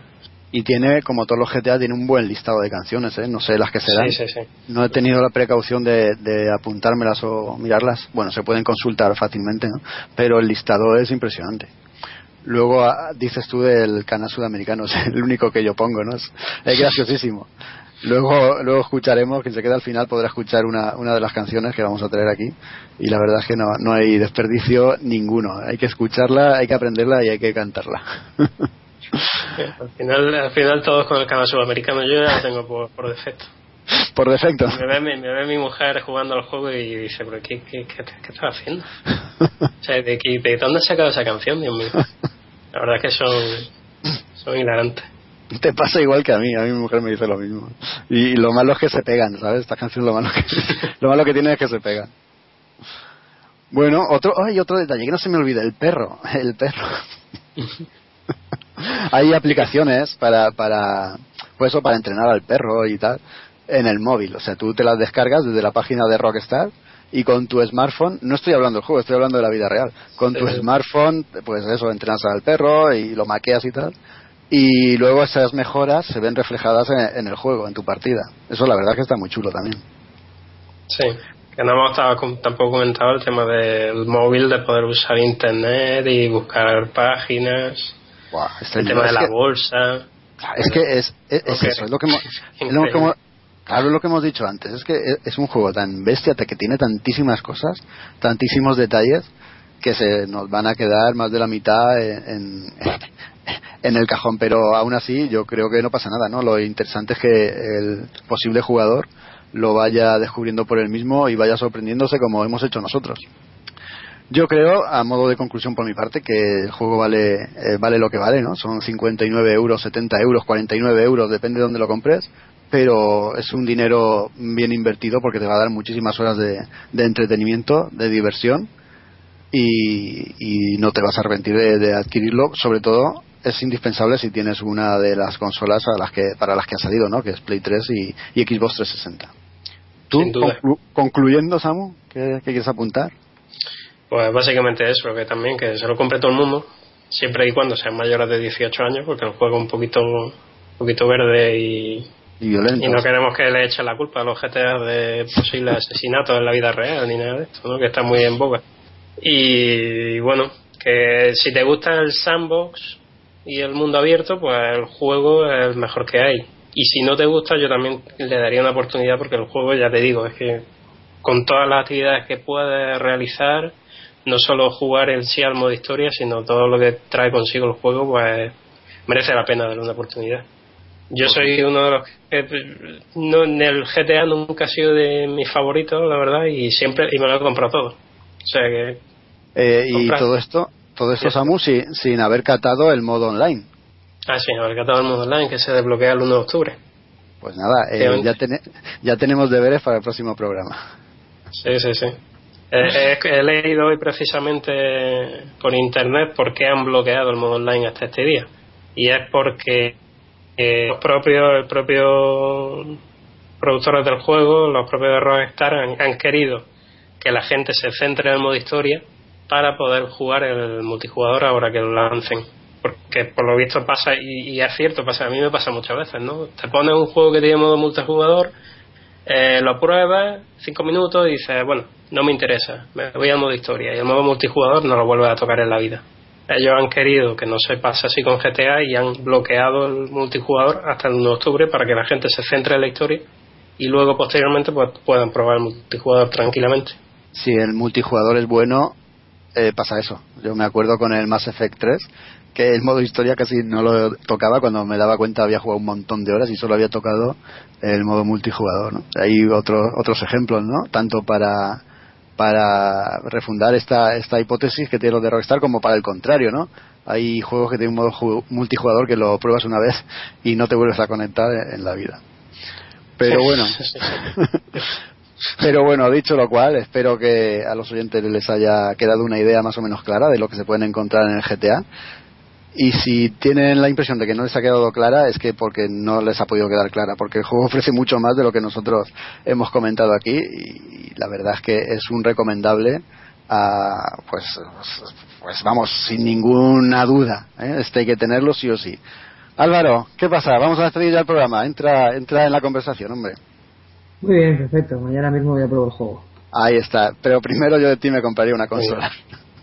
No, si tengo la Play. La Play Ah, sí, pues chico, entonces, ¿qué, qué haces? ahí para los Blu-rays. Para los Blu-ray. Ay, ay, ay. Qué listo No, eres. no, tengo, mira, yo tengo el Trivial. Tengo ahí el Trivial. Oye, el próximo día podemos hacer un análisis del trivia. Sí, Bueno. Tengo la, pero vamos. Sí, tengo la Play porque me sé convencer por la gente. ¿Por qué, tío? Pídete la Play porque puedes jugar. Pero yo no juego. Ya, pero jugarás. Vale, vale. Pero bueno, sí, yo, yo tengo un par de amigos que lo he convencido, sí. Produjo los Blu-rays que te. Bueno, muchachos, vamos a dar por concluido el programa. Cómics primero, videojuegos después. Esta es un punto de partida para los videojuegos, para lo mucho que va a venir en próximos programas. Tanto Samu como yo y cualquier otro, si se atreve, Álvaro con el Trivial, traeremos los juegos que más nos hayan gustado, que queramos compartir con vosotros. Y vamos a dar por concluido el programa, no sin antes avisar que la semana que viene vamos a grabar en directo un especial Breaking Bad con motivo de la finalización de la serie. Pedazo de serie, quien no la haya visto ya puede, ya puede ir corriendo a confesarse y luego a verla. Y la semana que viene os esperamos a todos aquí en el programa. Nada, lo dicho. Muchas gracias a todos por escucharnos. Gracias Álvaro, gracias Samu y nos despedimos. Hasta luego. Un abrazo.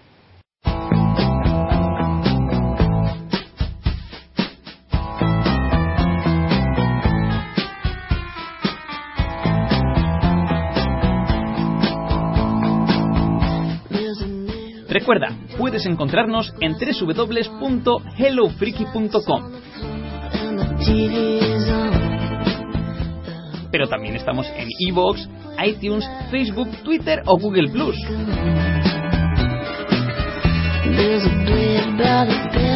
Esperamos tus me gusta y comentarios. ¡Anímate! Muchas gracias por habernos escuchado, frikis. Y hasta la próxima. What should I do? Just a little baby. What if the lights go out and maybe, and then the wind just starts to move? puede ser. Lo veo y no lo creo. Después de cinco años lo teníamos de regreso. El mayor, que en el norte anduvo preso. Fuimos al aeropuerto a recoger al hijo ausente que por culpa de las juntas andaba de delincuente. Teníamos la fiestecita ya en la casa preparada para que cuando llegara se diera una tarragada porque andaba muy gustosos. No lo podíamos creer que mi hijo después de tanto estaba a punto de volver. Mas cuando vi a mi muchacho, se bajó del avión. Ya no lo reconocía todo guangocho y pelón, pero lo fue en la casa cuando lo miré encuerao. Ay, si me dio el oglio al velo todo tatuado. ¿Por qué te ti? Pues no más. ¿Por qué te pintatis? Pues no más. ¿Por qué te rayatis? Pues no más. Ya te desgraciatis, yo estupe farás. ¿Por qué te ti? Pues no más. ¿Por qué te pintatis? Pues no más. ¿Por qué te rayatis? Pues no más. Ya te desgraciatis, yo estupe farás. En la parte de la nuca, una L y una A. Y abajo en el pescuezo, el nombre de su mamá. Tenía una cruz pintada en uno de sus brazos con el nombre de un amigo al que mataron a balazos. Luego trae otro tatuaje que son dos caras pintadas. Una de ellas está llorando, la otra puras carcajadas. En el otro brazo trae a color una bandera y una vieja con sombrero charro y la chichilla afuera. Anda todo bien pintado, desde el codo a la muñeca trae un carro, una muerte y un calendario azteca. En el pecho trae website, que creo que es su barrio. Y también dos manos juntas que sostienen un rosario. Una letra china tiene y la cabeza de un dragón. Unos daos y entre el hombre al sagrado corazón. En la panza trae escrita la palabra va tu loco. En la espalda mi apellido y una lágrima en el ojo. ¿Por qué te tatuatis? Pues no más. ¿Por qué te pintatis? Pues no más. ¿Por qué te rayatis? Pues no más. Ya te desgraciatis, yo estupe farás. ¿Por qué te tatuatis? Pues no más. ¿Por qué te pintatis? Pues no más. ¿Por qué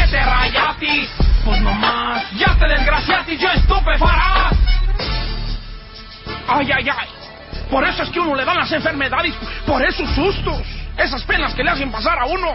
Mire, mi muchacho me llegó más rayado que una padera ahí de- del este de Los Ángeles. Y es que tengo miedo que con esas garras y con tanto tatuaje me lo vaya a confundir algún policía con un con un cholo. Le dije, ¿por qué se pinta? Y no contestó nada. Me dan ganas de bañarlo con pura agua oxigenada. Voy a remojarlo en cloro y a tallarlo con jabón. Mire nomás cuánta letra ya parece pizarrón. Ahí lo traen de boca en boca. Esa gente ni totera que anda más rayado que un baño de la central camionera. No hagas eso con tu cuerpo. A ver, dime tú que le hayas. ¿Tú crees que te ves muy bien andando lleno de rayas? Por más que quiero, muchacho, yo no te puedo entender. Se me hace que te tatuatis hasta allá en el obeder. ¿Por qué te tatuatis? Pues no más. ¿Por qué te pintatis? Pues no más. ¿Por qué te rayatis? Pues no más. Ya te desgraciatis, yo estupe farás. ¿Por qué te tatuatis? Pues no más. ¿Por qué te pintatis? Pues no más. ¿Por qué te rayatis? Pues no más. Ya te desgraciatis, yo